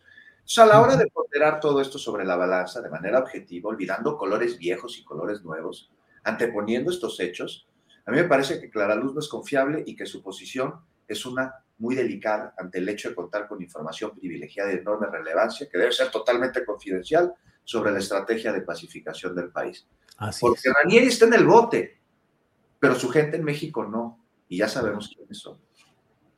Gracias, Juan. Eh, Arturo Cano, ¿qué opinas sobre el nombramiento de Clara Luz Flores en este órgano que según la ley correspondiente el Secretariado Ejecutivo del Sistema Nacional de Seguridad Pública debe dar seguimiento y ejecutar coordinadamente con instancias federales, estatales y municipales los acuerdos a que haya llegado el Consejo Nacional de Seguridad Pública que preside el presidente de la República, en su ausencia el secretario de Gobernación, pero en el que deben de participar personal, presencialmente, los secretarios de la Defensa Nacional, de la Marina, la Fiscalía General de la República, em, los gobernadores, eh, la jefa del gobierno de la Ciudad de México y tomar acuerdos sobre temas delicados de seguridad pública. ¿Qué opinas, Arturo Cano? Bueno, veo que eh, el cargo no ha tenido mayor relevancia y además como en este gobierno importan más los encargos que los cargos, creo que, es, una posición que, causa ruido porque, porque suena fuerte el cargo, pero tiene realmente un papel más administrativo que, que político. Se ha dicho mucho que con esto hay un pago político a Clara Luz, pues vamos a preguntarnos qué es lo que se paga. ¿Una candidatura fallida?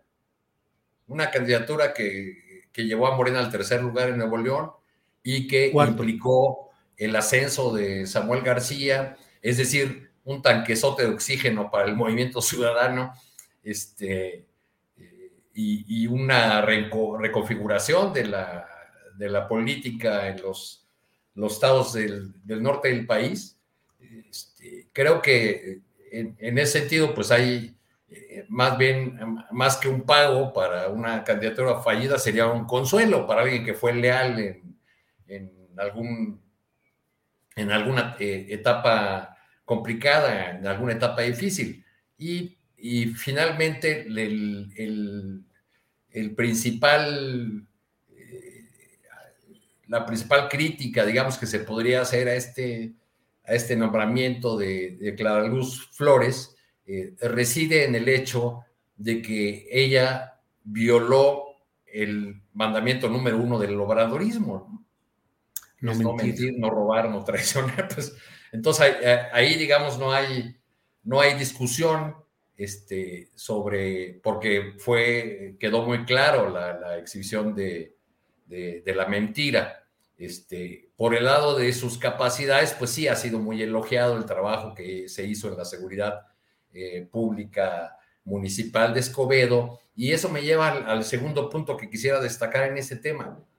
La, el nombramiento de Clara Luz más bien nos habla de la ausencia de perfiles obradoristas, es decir, de gente eh, afín a las, a las ideas y a los modos del presidente para poder ocupar estas posiciones tan importantes en el área de seguridad.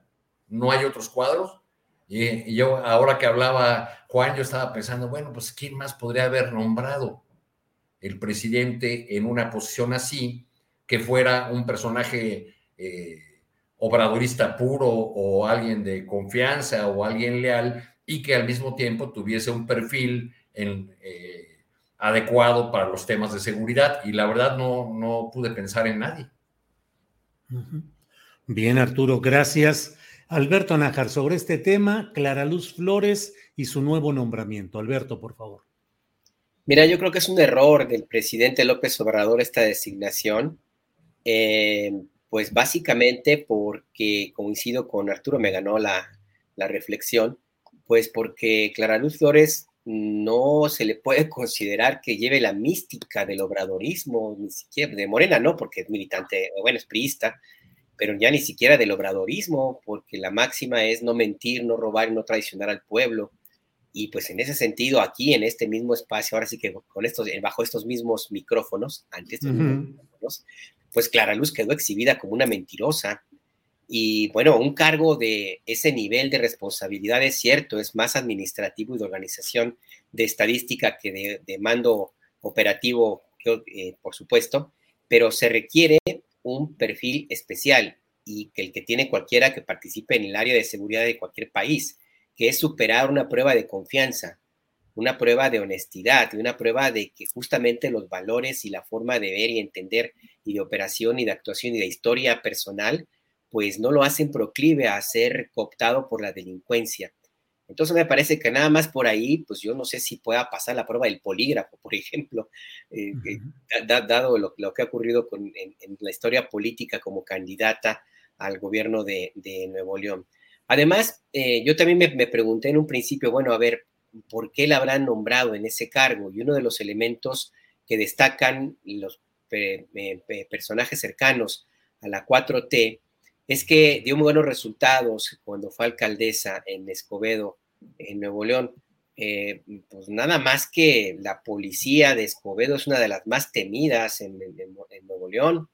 Eh, tiene fama de ser bastante represora y además ahí no se puede desligar el papel que tuvo eh, como alcaldesa. Pues ahora sí que ni modo, y, me van a tundir ahí las, las, compañeras feministas en el chat, pero pues es que es cierto, pues estaba muy a las órdenes de su marido, de Abel Guerra, que ahí pues era como el poder tras el trono, inclusive y sobre todo en el tema policíaco, revisaba un poco para poder comentar aquí, y me encontré con la historia de un periodista, Víctor Vadillo, que fue amenazado de ser de secuestrado por la policía, por el grupo especial de la policía, bajo, por la, por la orden de Abel Guerra, que era en ese entonces el alcalde de, de, de el esposo, pues, que es el esposo, pues, de la entonces alcaldesa Clara Luz Flores. Eh, Víctor Vadillo denunció, recuerdo que inclusive lo hizo en, no sé si lo hizo en la conferencia de prensa matutina él o alguien más, eh, pero se comentó que él, había sido amenazado porque se supo que el, eh, Abel Guerra había ordenado a, que fuera secuestrado y que le dieran un castigo ejemplar.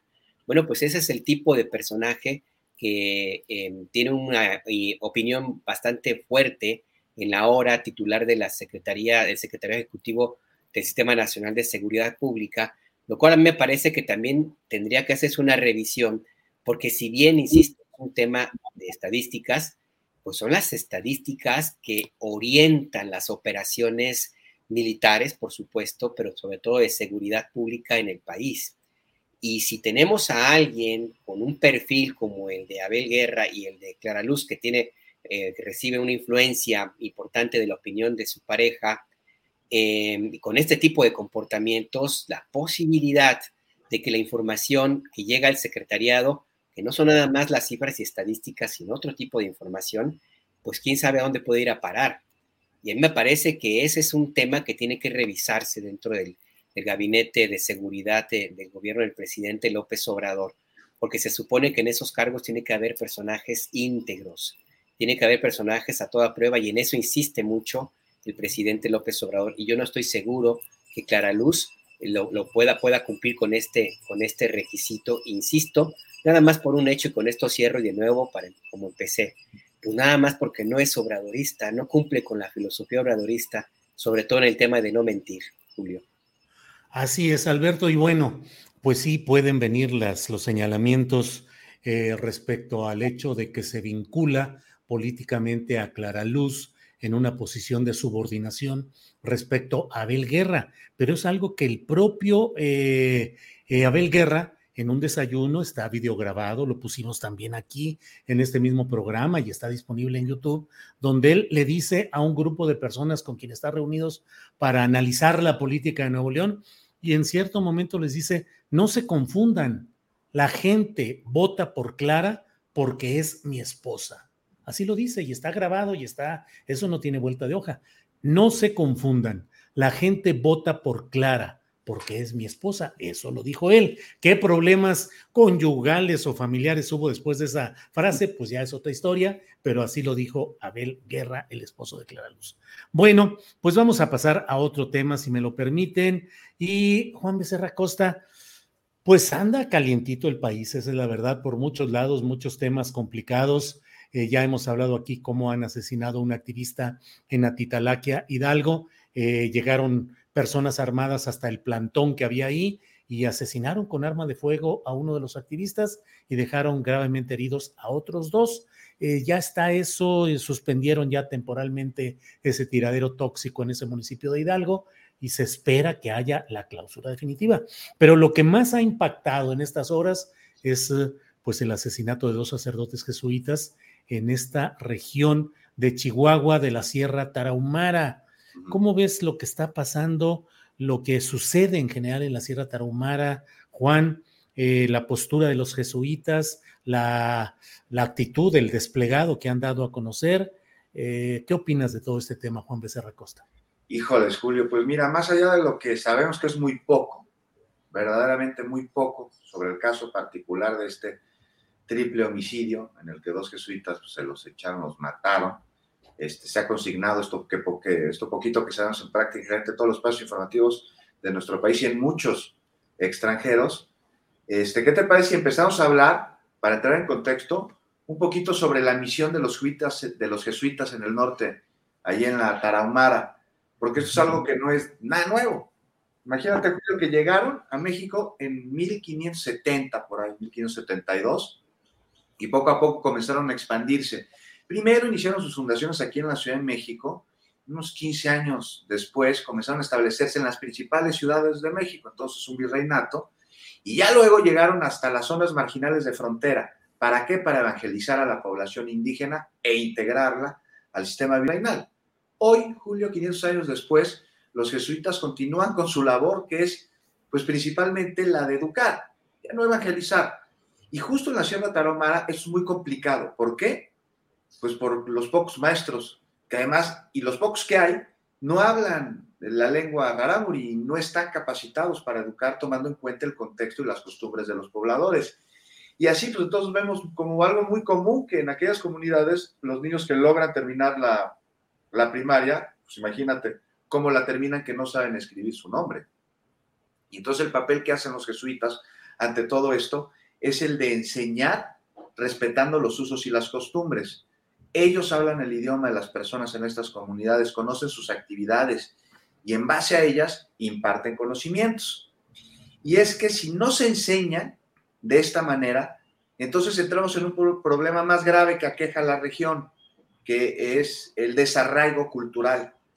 Y, y, esto va mucho más allá de un lenguaje que pudiéramos platicar en una reunión del CONACULTA, o sea, esto lleva a que a la población los alejan de sus raíces culturales.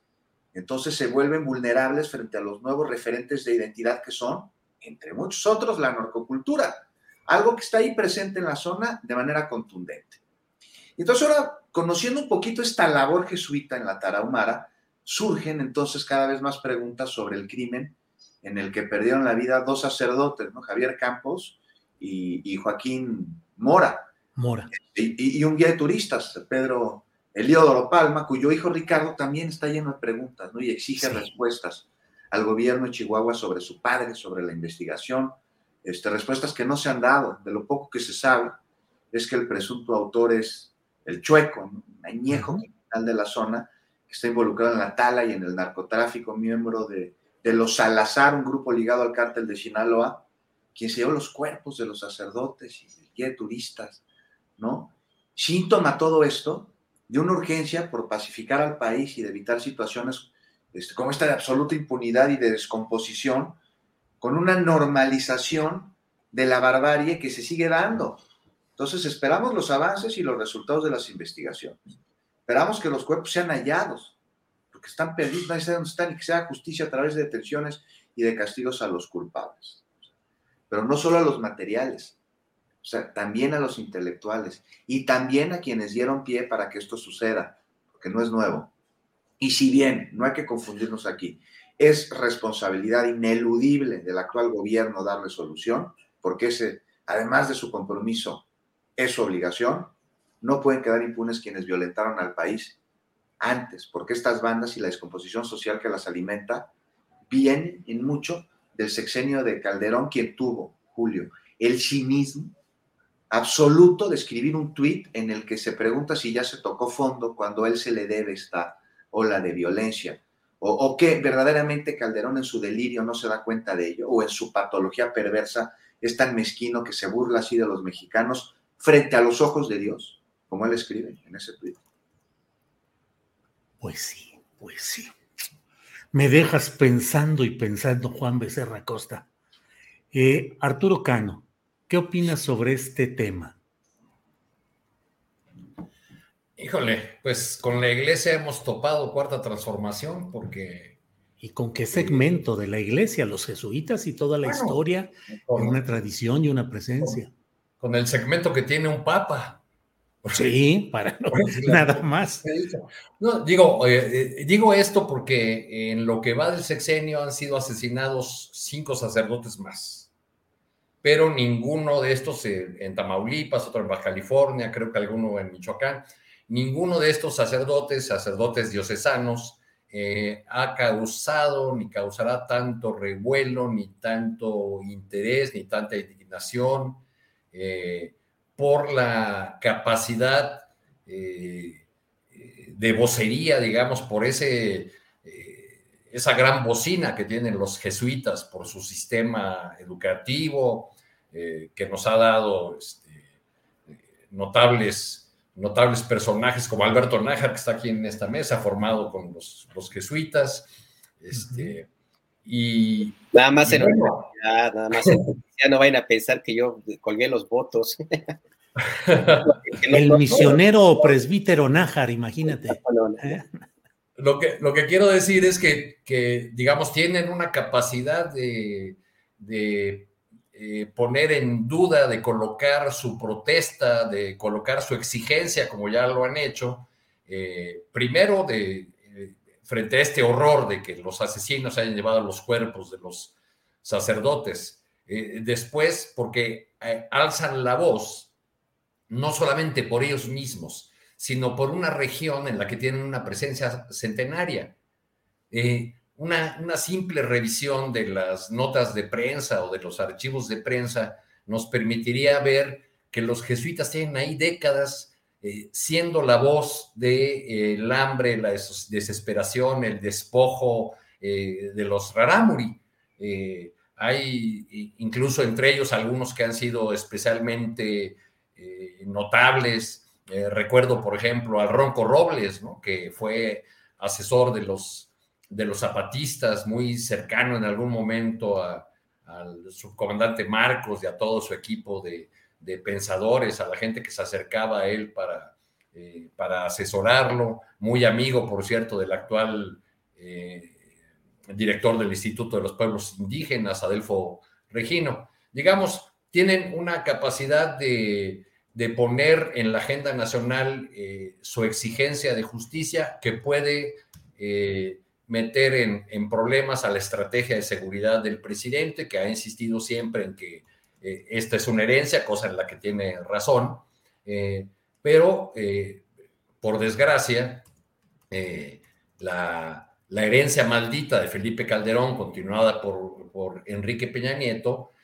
tiene en muchas zonas del país o, o, tiene en, en, varias zonas del país una, una situación muy difícil a los, a los habitantes eh, de control del crimen organizado, han, se han presentado masacres en otros lugares y, y, no podemos ver el asunto de los jesuitas, la, el asesinato de estos dos sacerdotes y del guía de turistas, eh, descontextualizado o sin pensar en lo que está ocurriendo en San Cristóbal de las Casas Chiapas o en Aguililla o en otros lugares donde la eh, estrategia de, seguridad pues no ha resultado suficiente por más que eh, todas las mañanas el presidente comience sus actividades recibiendo el informe y tomando decisiones en, en el tema de seguridad. Veo venir también ya eh, la actitud oportunista de una parte de la oposición que seguramente se va a subir al, barco de la espiritualidad ignaciana y ya todos se van a, declarar seguidores eh, de San Ignacio de Loyola este, y tratando de, aprovechar este eh, asesinato como han intentado aprovechar otras situaciones de inseguridad. y me parece lamentable, por otro lado, que que el presidente afirme que, que los jesuitas fueron asesinados porque, bueno, pues estaban en una eh, región donde hay una fuerte presencia del, del, crimen. Bueno, pues entonces así hay muchos ciudadanos de todo el país que pueden sentirse indefensos. Creo que el gobierno tiene el gran reto de dar una solución eh, rápida a, este crimen Creo que va a poner los recursos, eh, como los ha puesto en otros casos sonados o, en el caso de otros sectores o familias que tienen eh, la capacidad de elevar una protesta a otros niveles, como ha ocurrido con el caso Levarón, donde por la doble nacionalidad de estas personas, por la intervención de Estados Unidos, pues ha habido avances en la investigación, cosa que no ha ocurrido en, otros casos o en otros crímenes de gente eh, de a pie, de gente común en otras partes del país. Entonces creo que sí es un, un llamado de atención muy importante y que, y que coloca en una situación que no había tenido antes de fragilidad a la estrategia de seguridad del presidente López Obrador. Gracias, Arturo. Alberto Nájar, con voz jesuíticamente autorizada, danos tu punto de vista, por favor. Mira, eh, desde que estudiaba yo en el ITESO, que es una eh, universidad eh, del sistema UIA ITESO, administrada por y fundada por jesuitas, de ahí viene mi formación, pues, más bien mi cercanía. Ya, y hablo de hace algunos años, los ochentas, ya en la zona de Chihuahua y esa, esa región donde ocurrió este crimen era como parte de, del trabajo de la misión de los jesuitas y lo contaban los, los maestros que teníamos, que era como algo eh, casi casi como requisito ir hacia allá e invitaban a muchos, muchos compañeros que, desearan tener alguna reflexión sobre el trabajo de, de comunitario, pues a ir para allá porque era un contacto muy, muy cercano con una realidad que muchos de mis compañeros pues no conocían, porque el ITESO pues es una universidad cara, pues yo ahí sí como que la pagamos con muchos esfuerzos y el último año con crédito que, que terminé de pagar buen rato después. Eh, pero muchos de mis compañeros pues no conocían esa realidad de la pobreza, de la miseria, del hambre, que por cientos de años ha vivido la población indígena del pueblo Rarámuri en, en aquella región es una zona muy, muy complicada, no solamente por la invasión de la delincuencia organizada, sino por las propias condiciones de abandono histórico. Es una región que en el sexenio de este impresentable sujeto y cínico, eh, Calderón Hinojosa, eh, sufrió hambruna. No tenían, eh, estaban muriendo de hambre los niños, literalmente.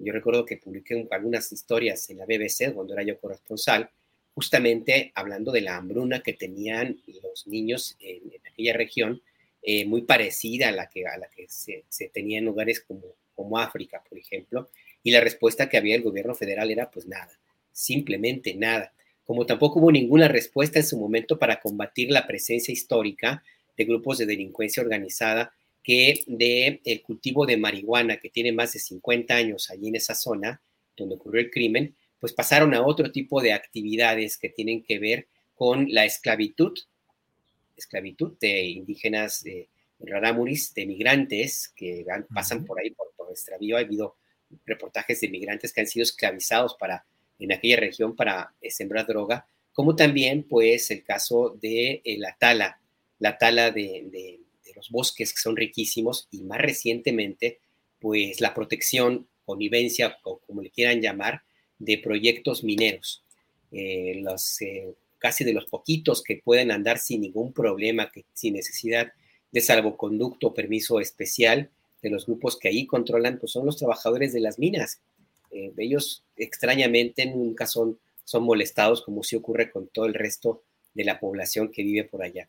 Entonces, este es el contexto en el cual hacían trabajo estos dos sacerdotes, que eran muy queridos, que vivían ahí ya por décadas, que tenían muy presente lo que es la misión espiritual de la Compañía de Jesús y que eran pues un ícono, eran un emblema del trabajo que hace esta, esta eh, ala de la religión de la Iglesia Católica y que pues que es la que le ha granjeado muy buenos votos, muy buena, eh, una eh, presencia importante y que reivindica, y lo digo pues, por supuesto con mi opinión personal, pues reivindica mucho la creencia de esa parte de la Iglesia católica formada en la teología de la liberación, tan combatida por otros jerarcas católicos, pero que allí, allí tenía su presencia. Bueno, todo ese tipo de, de situaciones pues se combinan para hacer todavía más escandaloso el asesinato de estos dos sacerdotes que, ojo, murieron defendiendo a alguien que estaba en riesgo su vida. Ellos dieron su vida por defender a, esta persona que se metió a la iglesia para, para protegerse. Ellos no le cerraron la puerta, como ocurrió con los estudiantes del 68, eh, que, pidieron ayuda para refugiarse en la iglesia de Tlatelolco y que la puerta le encontraron cerrada. Ellos sí abrieron la puerta y les costó la vida.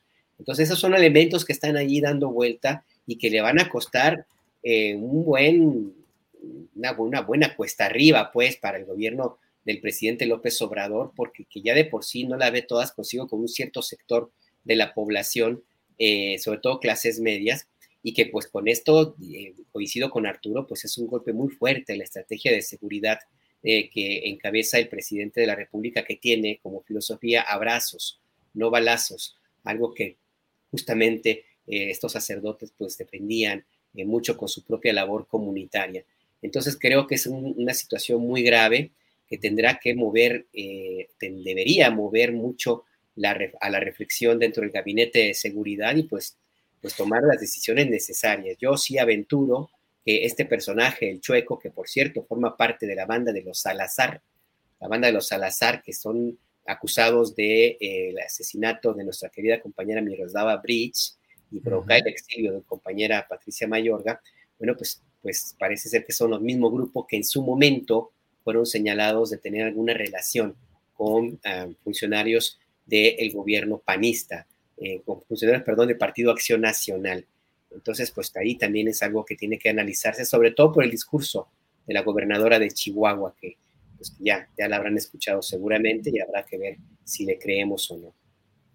Bien, pues Alberto, muchas gracias. Bueno, pues eh, le hemos dado más o menos eh, batería, le hemos dado análisis a los asuntos más relevantes. Son las 2 de la tarde con 55 minutos y nos queda para un postrecito de uno o dos minutos el tema, invitación, reflexión, nomás no tan profundas, Juan Becerra Costa, porque luego me dejas aquí pensando este, y se me va el avión. Juan, eh, postrecito, lo que tú desees, por favor. Va rápido, pero a cambio de que me digas en qué te quedaste pensando de lo que hablamos de este asunto de Chihuahua. Mira rápido el postrecito.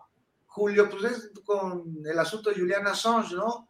Este, nada más, te lo voy a hacer muy rápido. O sea, se da esta orden de extradición en el Reino Unido para que se lleven a Assange a los Estados Unidos, ¿no? País que dice ser eh, proveedor de derechos, de paz y de libertades y de democracia, pero que eh, trata como terrorista a un periodista que da a conocer diversos delitos, crímenes de guerra, pero también corrupción al interior de partidos políticos y de gobiernos e injerencismo estadounidense. Gracias a, Assange pudimos tener documentos que demostraban que impusieron a Juan Carlos de Borbón como rey de España, o gracias a Sánchez sabemos quiénes son los dineros para la construcción de, de Vox y con ello sus redes anacrónicas en todo el mundo, y gracias a sabemos cómo eh, García Luna entregó información confidencial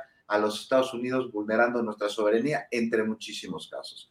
Entonces, pues, ante el discurso hipócrita de quienes se dicen paladines de la democracia y utilizan la palabra ayuda humanitaria para referirse a invasiones, Me pareció muy interesante lo que hizo el presidente de México el día de ayer al exigir su exoneración y abrir las puertas de nuestro país, algo que seguramente no va a suceder, pero que deja un precedente que desde la máxima tribuna del país se hace este señalamiento y una frase con la que denuncia el discurso hipócrita de quienes con una mano dicen defender las libertades, pero con la otra nomás las emparedan, Julio. Gracias, Juan. Y, pago eh, en reciprocidad lo que dices. Fíjate que me llamó, bueno, todo el contexto del papel de los jesuitas, su implantación desde cuándo, dijiste 1570, algo así, y toda la continuidad que han tenido. Y estaba, al mismo tiempo que te escuchaba, estaba recordando eh, el artículo que hoy publicó Bernardo Barranco en la jornada, que ya recuperé ahorita mientras platicábamos, y en una parte dice él, cabría preguntarse sobre los evidentes signos de la desacralización del ministerio sacerdotal en la actual sociedad mexicana. Desde hace años me viene dando vueltas el tema. Pareciera que hay vaciamiento del sentido mistérico de la práctica religiosa de las estructuras religiosas. desinstitucionalización de la fe. ¿Cómo entender que la población siga siendo tan religiosa, pero cada vez más distanciada de las instituciones y las estructuras religiosas? Una reflexión profunda de Bernardo Barranco sobre este tema. Entonces, en eso andaba, en eso andaba papaloteando Juan Becerra. Gracias. Gracias. Eh, Arturo Cano, eh, postrecito, lo que desees, amargo o dulce, que aquí de todo se vale. Arturo. Sin entrar a las profundidades de la espiritualidad ignaciana, diré que lo que me ha tenido ocupado en los últimos días ha sido ver la manera como los aspirantes o suspirantes de Morena a la candidatura presidencial han arrancado ya sus campañas. Ya comentaron ahí largamente en la mesa de ayer este tema de, las estrategias de WhatsApp o de, la guitarra que, han empleado los, los suspirantes. Me, hizo recordar esta imagen de la, de la jefa de gobierno, la, la imagen de Fernando Haddad, que a lo mejor el nombre no les dice a ustedes nada porque fue el candidato perdedor contra Jair Bolsonaro en la última elección presidencial en Brasil.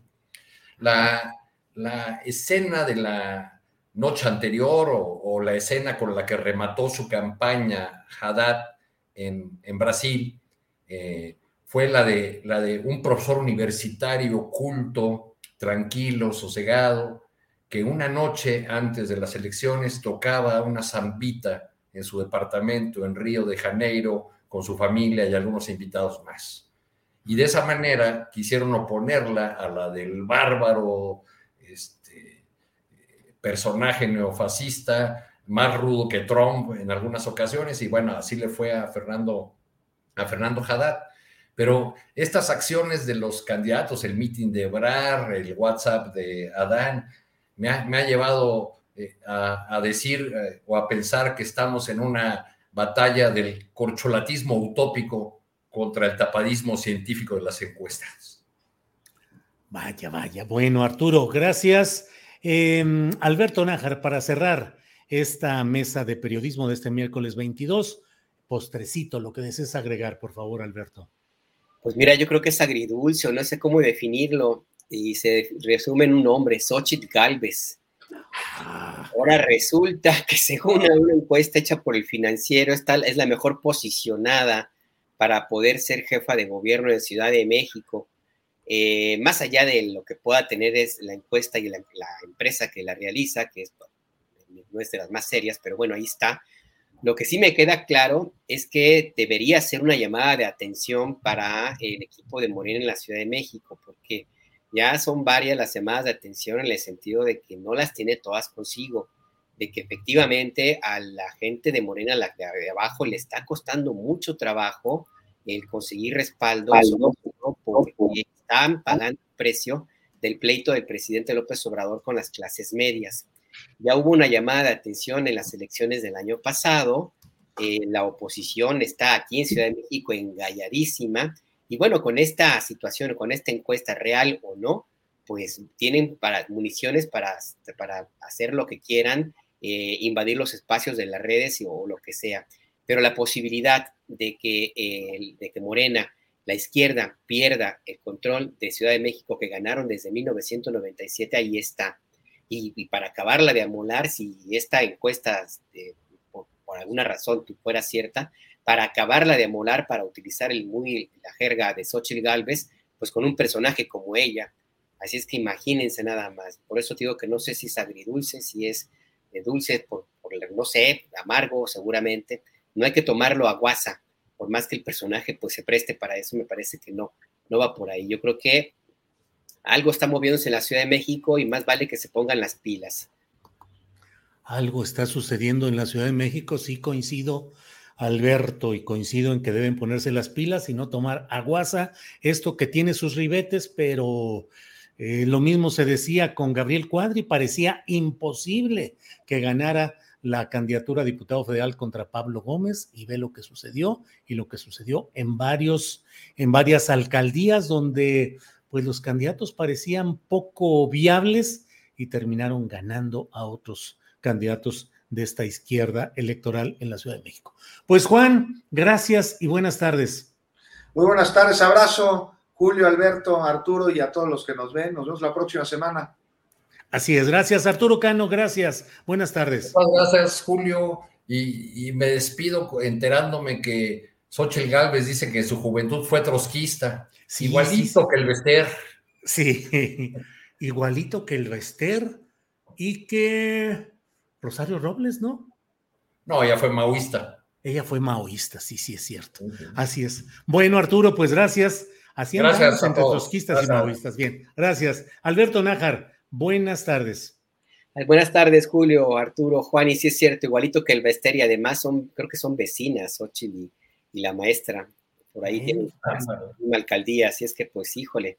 Sí, ahí donde se levantó la encuesta del financiero, han de haber sido dos semanas.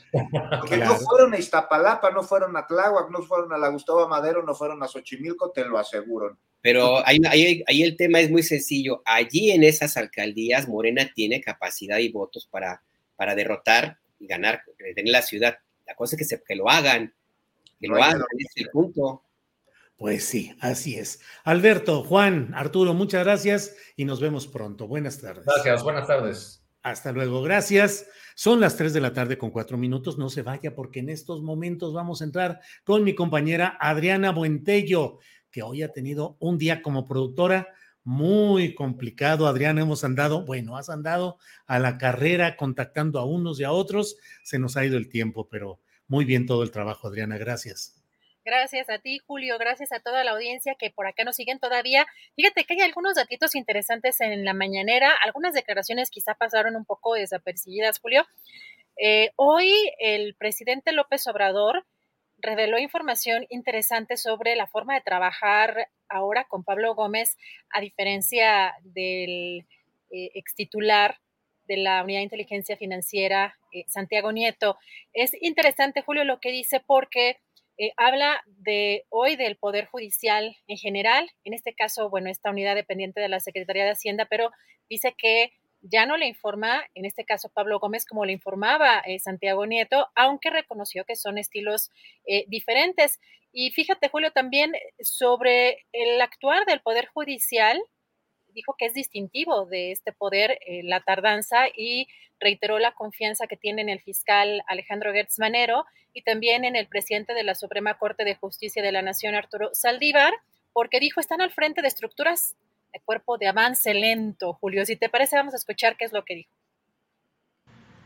Y como respeto mucho a Pablo y lo considero una gente honesta, sé que hace su trabajo y no necesariamente me va a estar este, informando. Entonces, eso también eh, es importante que se conozca, porque si hubo un cambio de estilo. Los dos muy buenos,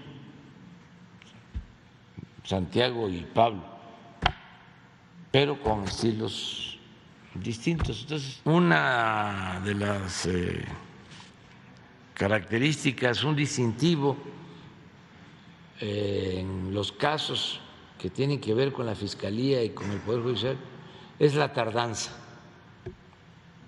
Yo le tengo mucha confianza, lo repito, tanto al doctor Alejandro Hertz, que es el fiscal general, como al presidente de la Corte. Eh, son gentes eh, rectas. Arturo Saldívar es un hombre honesto. Eh, también pienso lo mismo, repito, del fiscal, pero son estructuras, cuerpos de avance lento.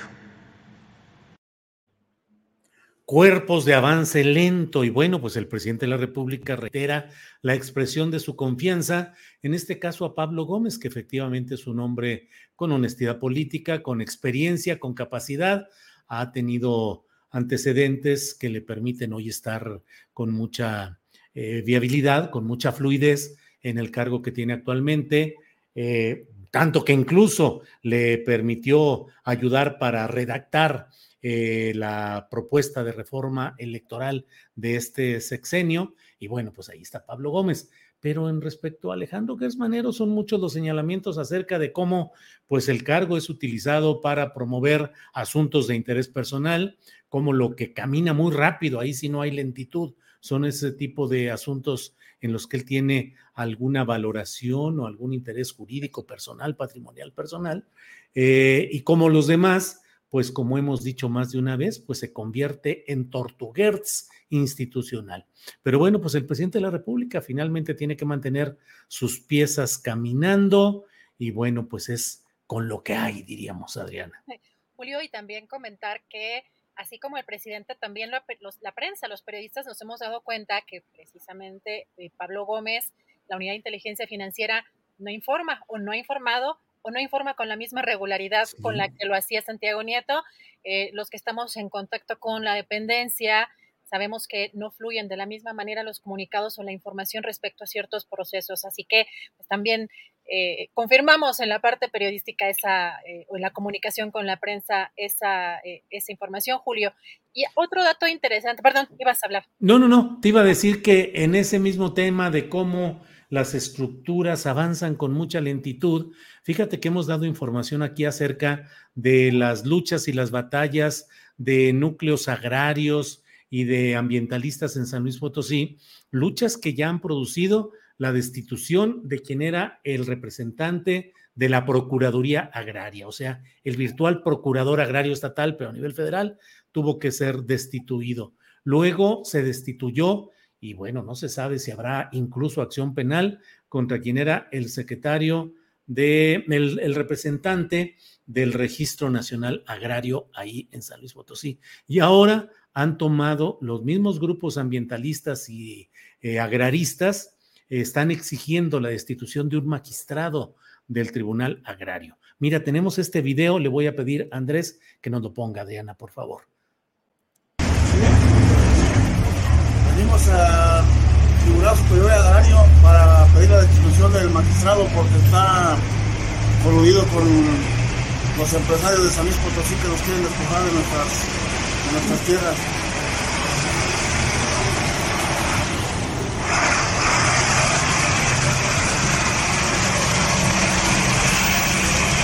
Venimos al Supremo Tribunal Agrario a denunciar al magistrado de San Luis Potosí. Eh, creó en San Luis Potosí una oficina de bienes raíces que en lugar de impartir justicia se dedica a despojar a los campesinos. Pedimos su destitución y lo queremos fuera de San Luis Potosí. Queremos la destitución del magistrado de San Luis Potosí.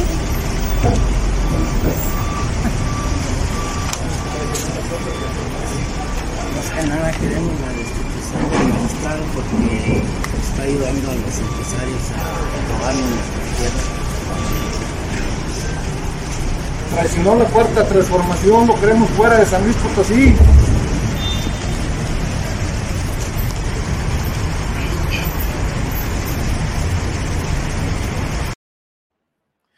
Bueno, pues eso es lo que está ahí. El sonido muy, muy mal. Bueno, pues no, no, no tenían la mejor, pero, pero es eh, la exigencia, pues, de que sea destituido este magistrado del Tribunal Agrario. Y mira lo que son las cosas, Adriana. Tuvieron la visita de un funcionario recientemente designado.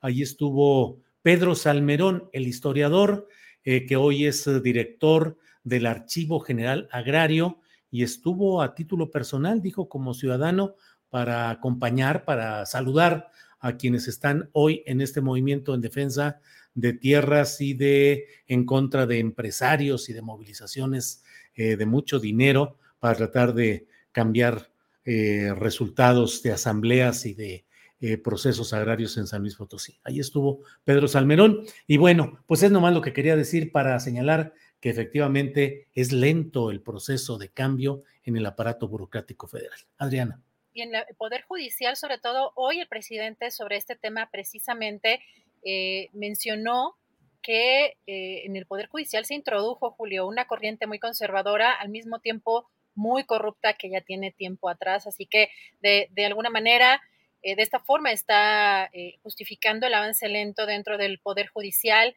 Y también otro dato de la conferencia mañanera que no sé cómo lo veas tú, Julio, parece preocupante sobre esto que va a mandar el presidente, que es la propuesta eh, de iniciativa em, para la reforma a la Guardia Nacional.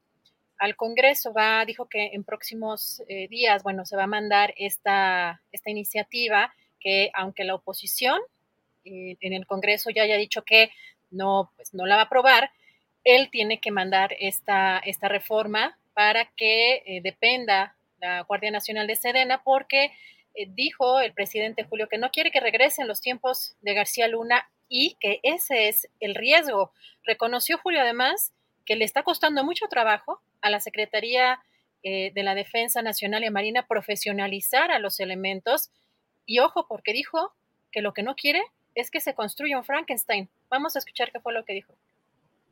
No queremos que se regrese al tiempo de la Policía Federal, al tiempo de los García Lunas. Y se corre ese riesgo.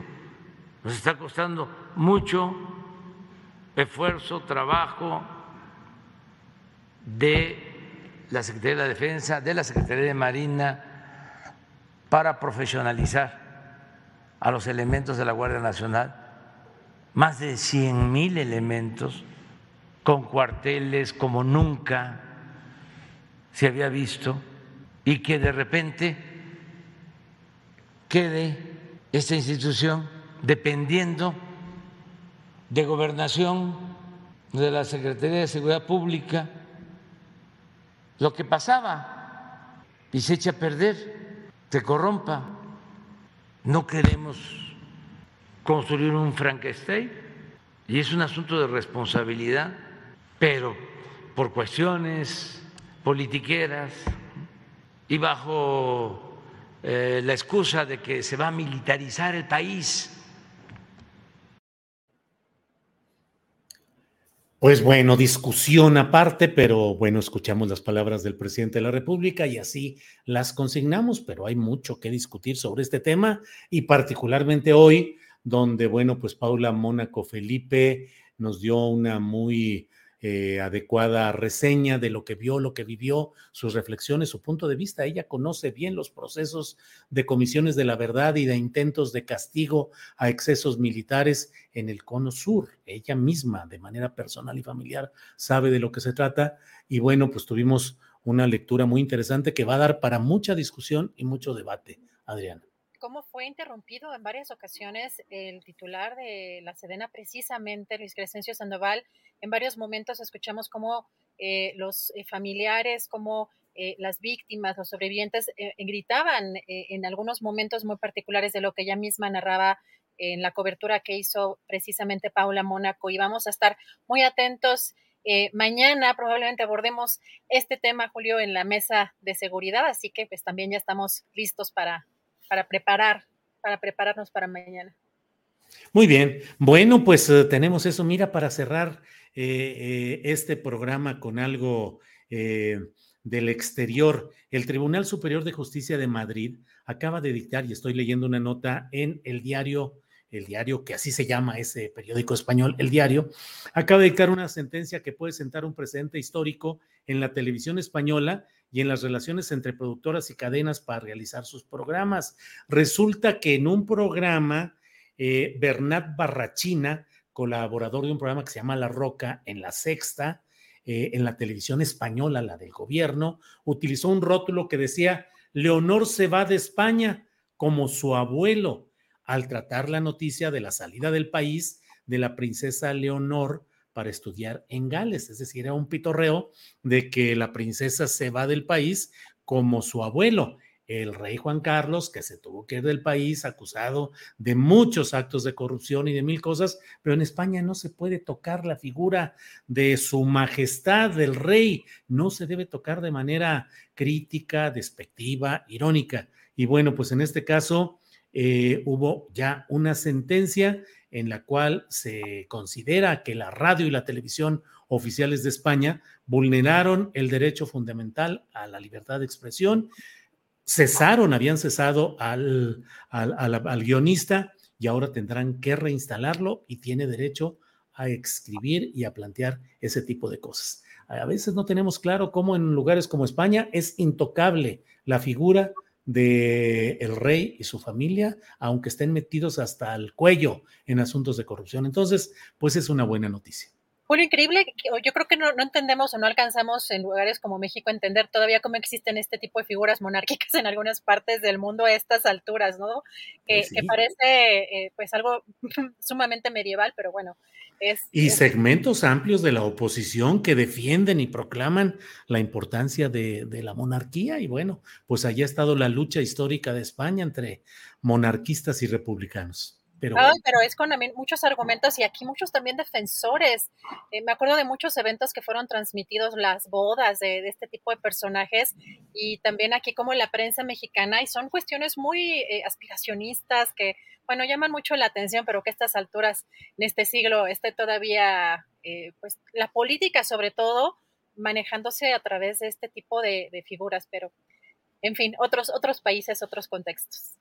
Adriana, pues creo que hemos llegado al fin de este programa, así es que toca darle las gracias a quienes nos han acompañado, gracias a la audiencia, gracias tripulación astillero y bueno, pues a preparar el siguiente programa. Adriana, buenas tardes. Buenas tardes, provecho hasta mañana.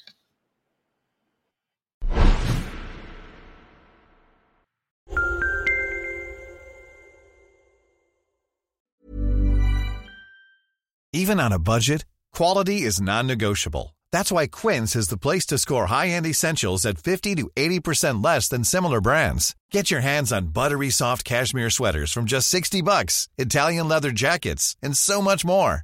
And the best part about Quince, they exclusively partner with factories committed to safe, ethical, and responsible manufacturing. Elevate your style without the elevated price tag with Quince. Go to quince.com slash upgrade for free shipping and 365-day returns. ¿Te preocupas por tu familia? Entonces, ¿por qué darles solo huevos ordinarios cuando pueden disfrutar de lo mejor? Eggland's Best, los únicos huevos con ese delicioso sabor fresco de granja, además de la mejor nutrición, como 6 veces más vitamina D, 10 veces más vitamina E y 25% menos de grasa saturada que los huevos regulares, además de muchos otros nutrientes importantes. Así que, dales los mejores huevos. Best. Mejor sabor, mejor nutrición, mejores huevos. Para que te enteres del próximo noticiero, suscríbete y dale follow en Apple, Spotify, Amazon Music, Google o donde sea que escuches podcast. Te invitamos a visitar nuestra página julioastillero.com.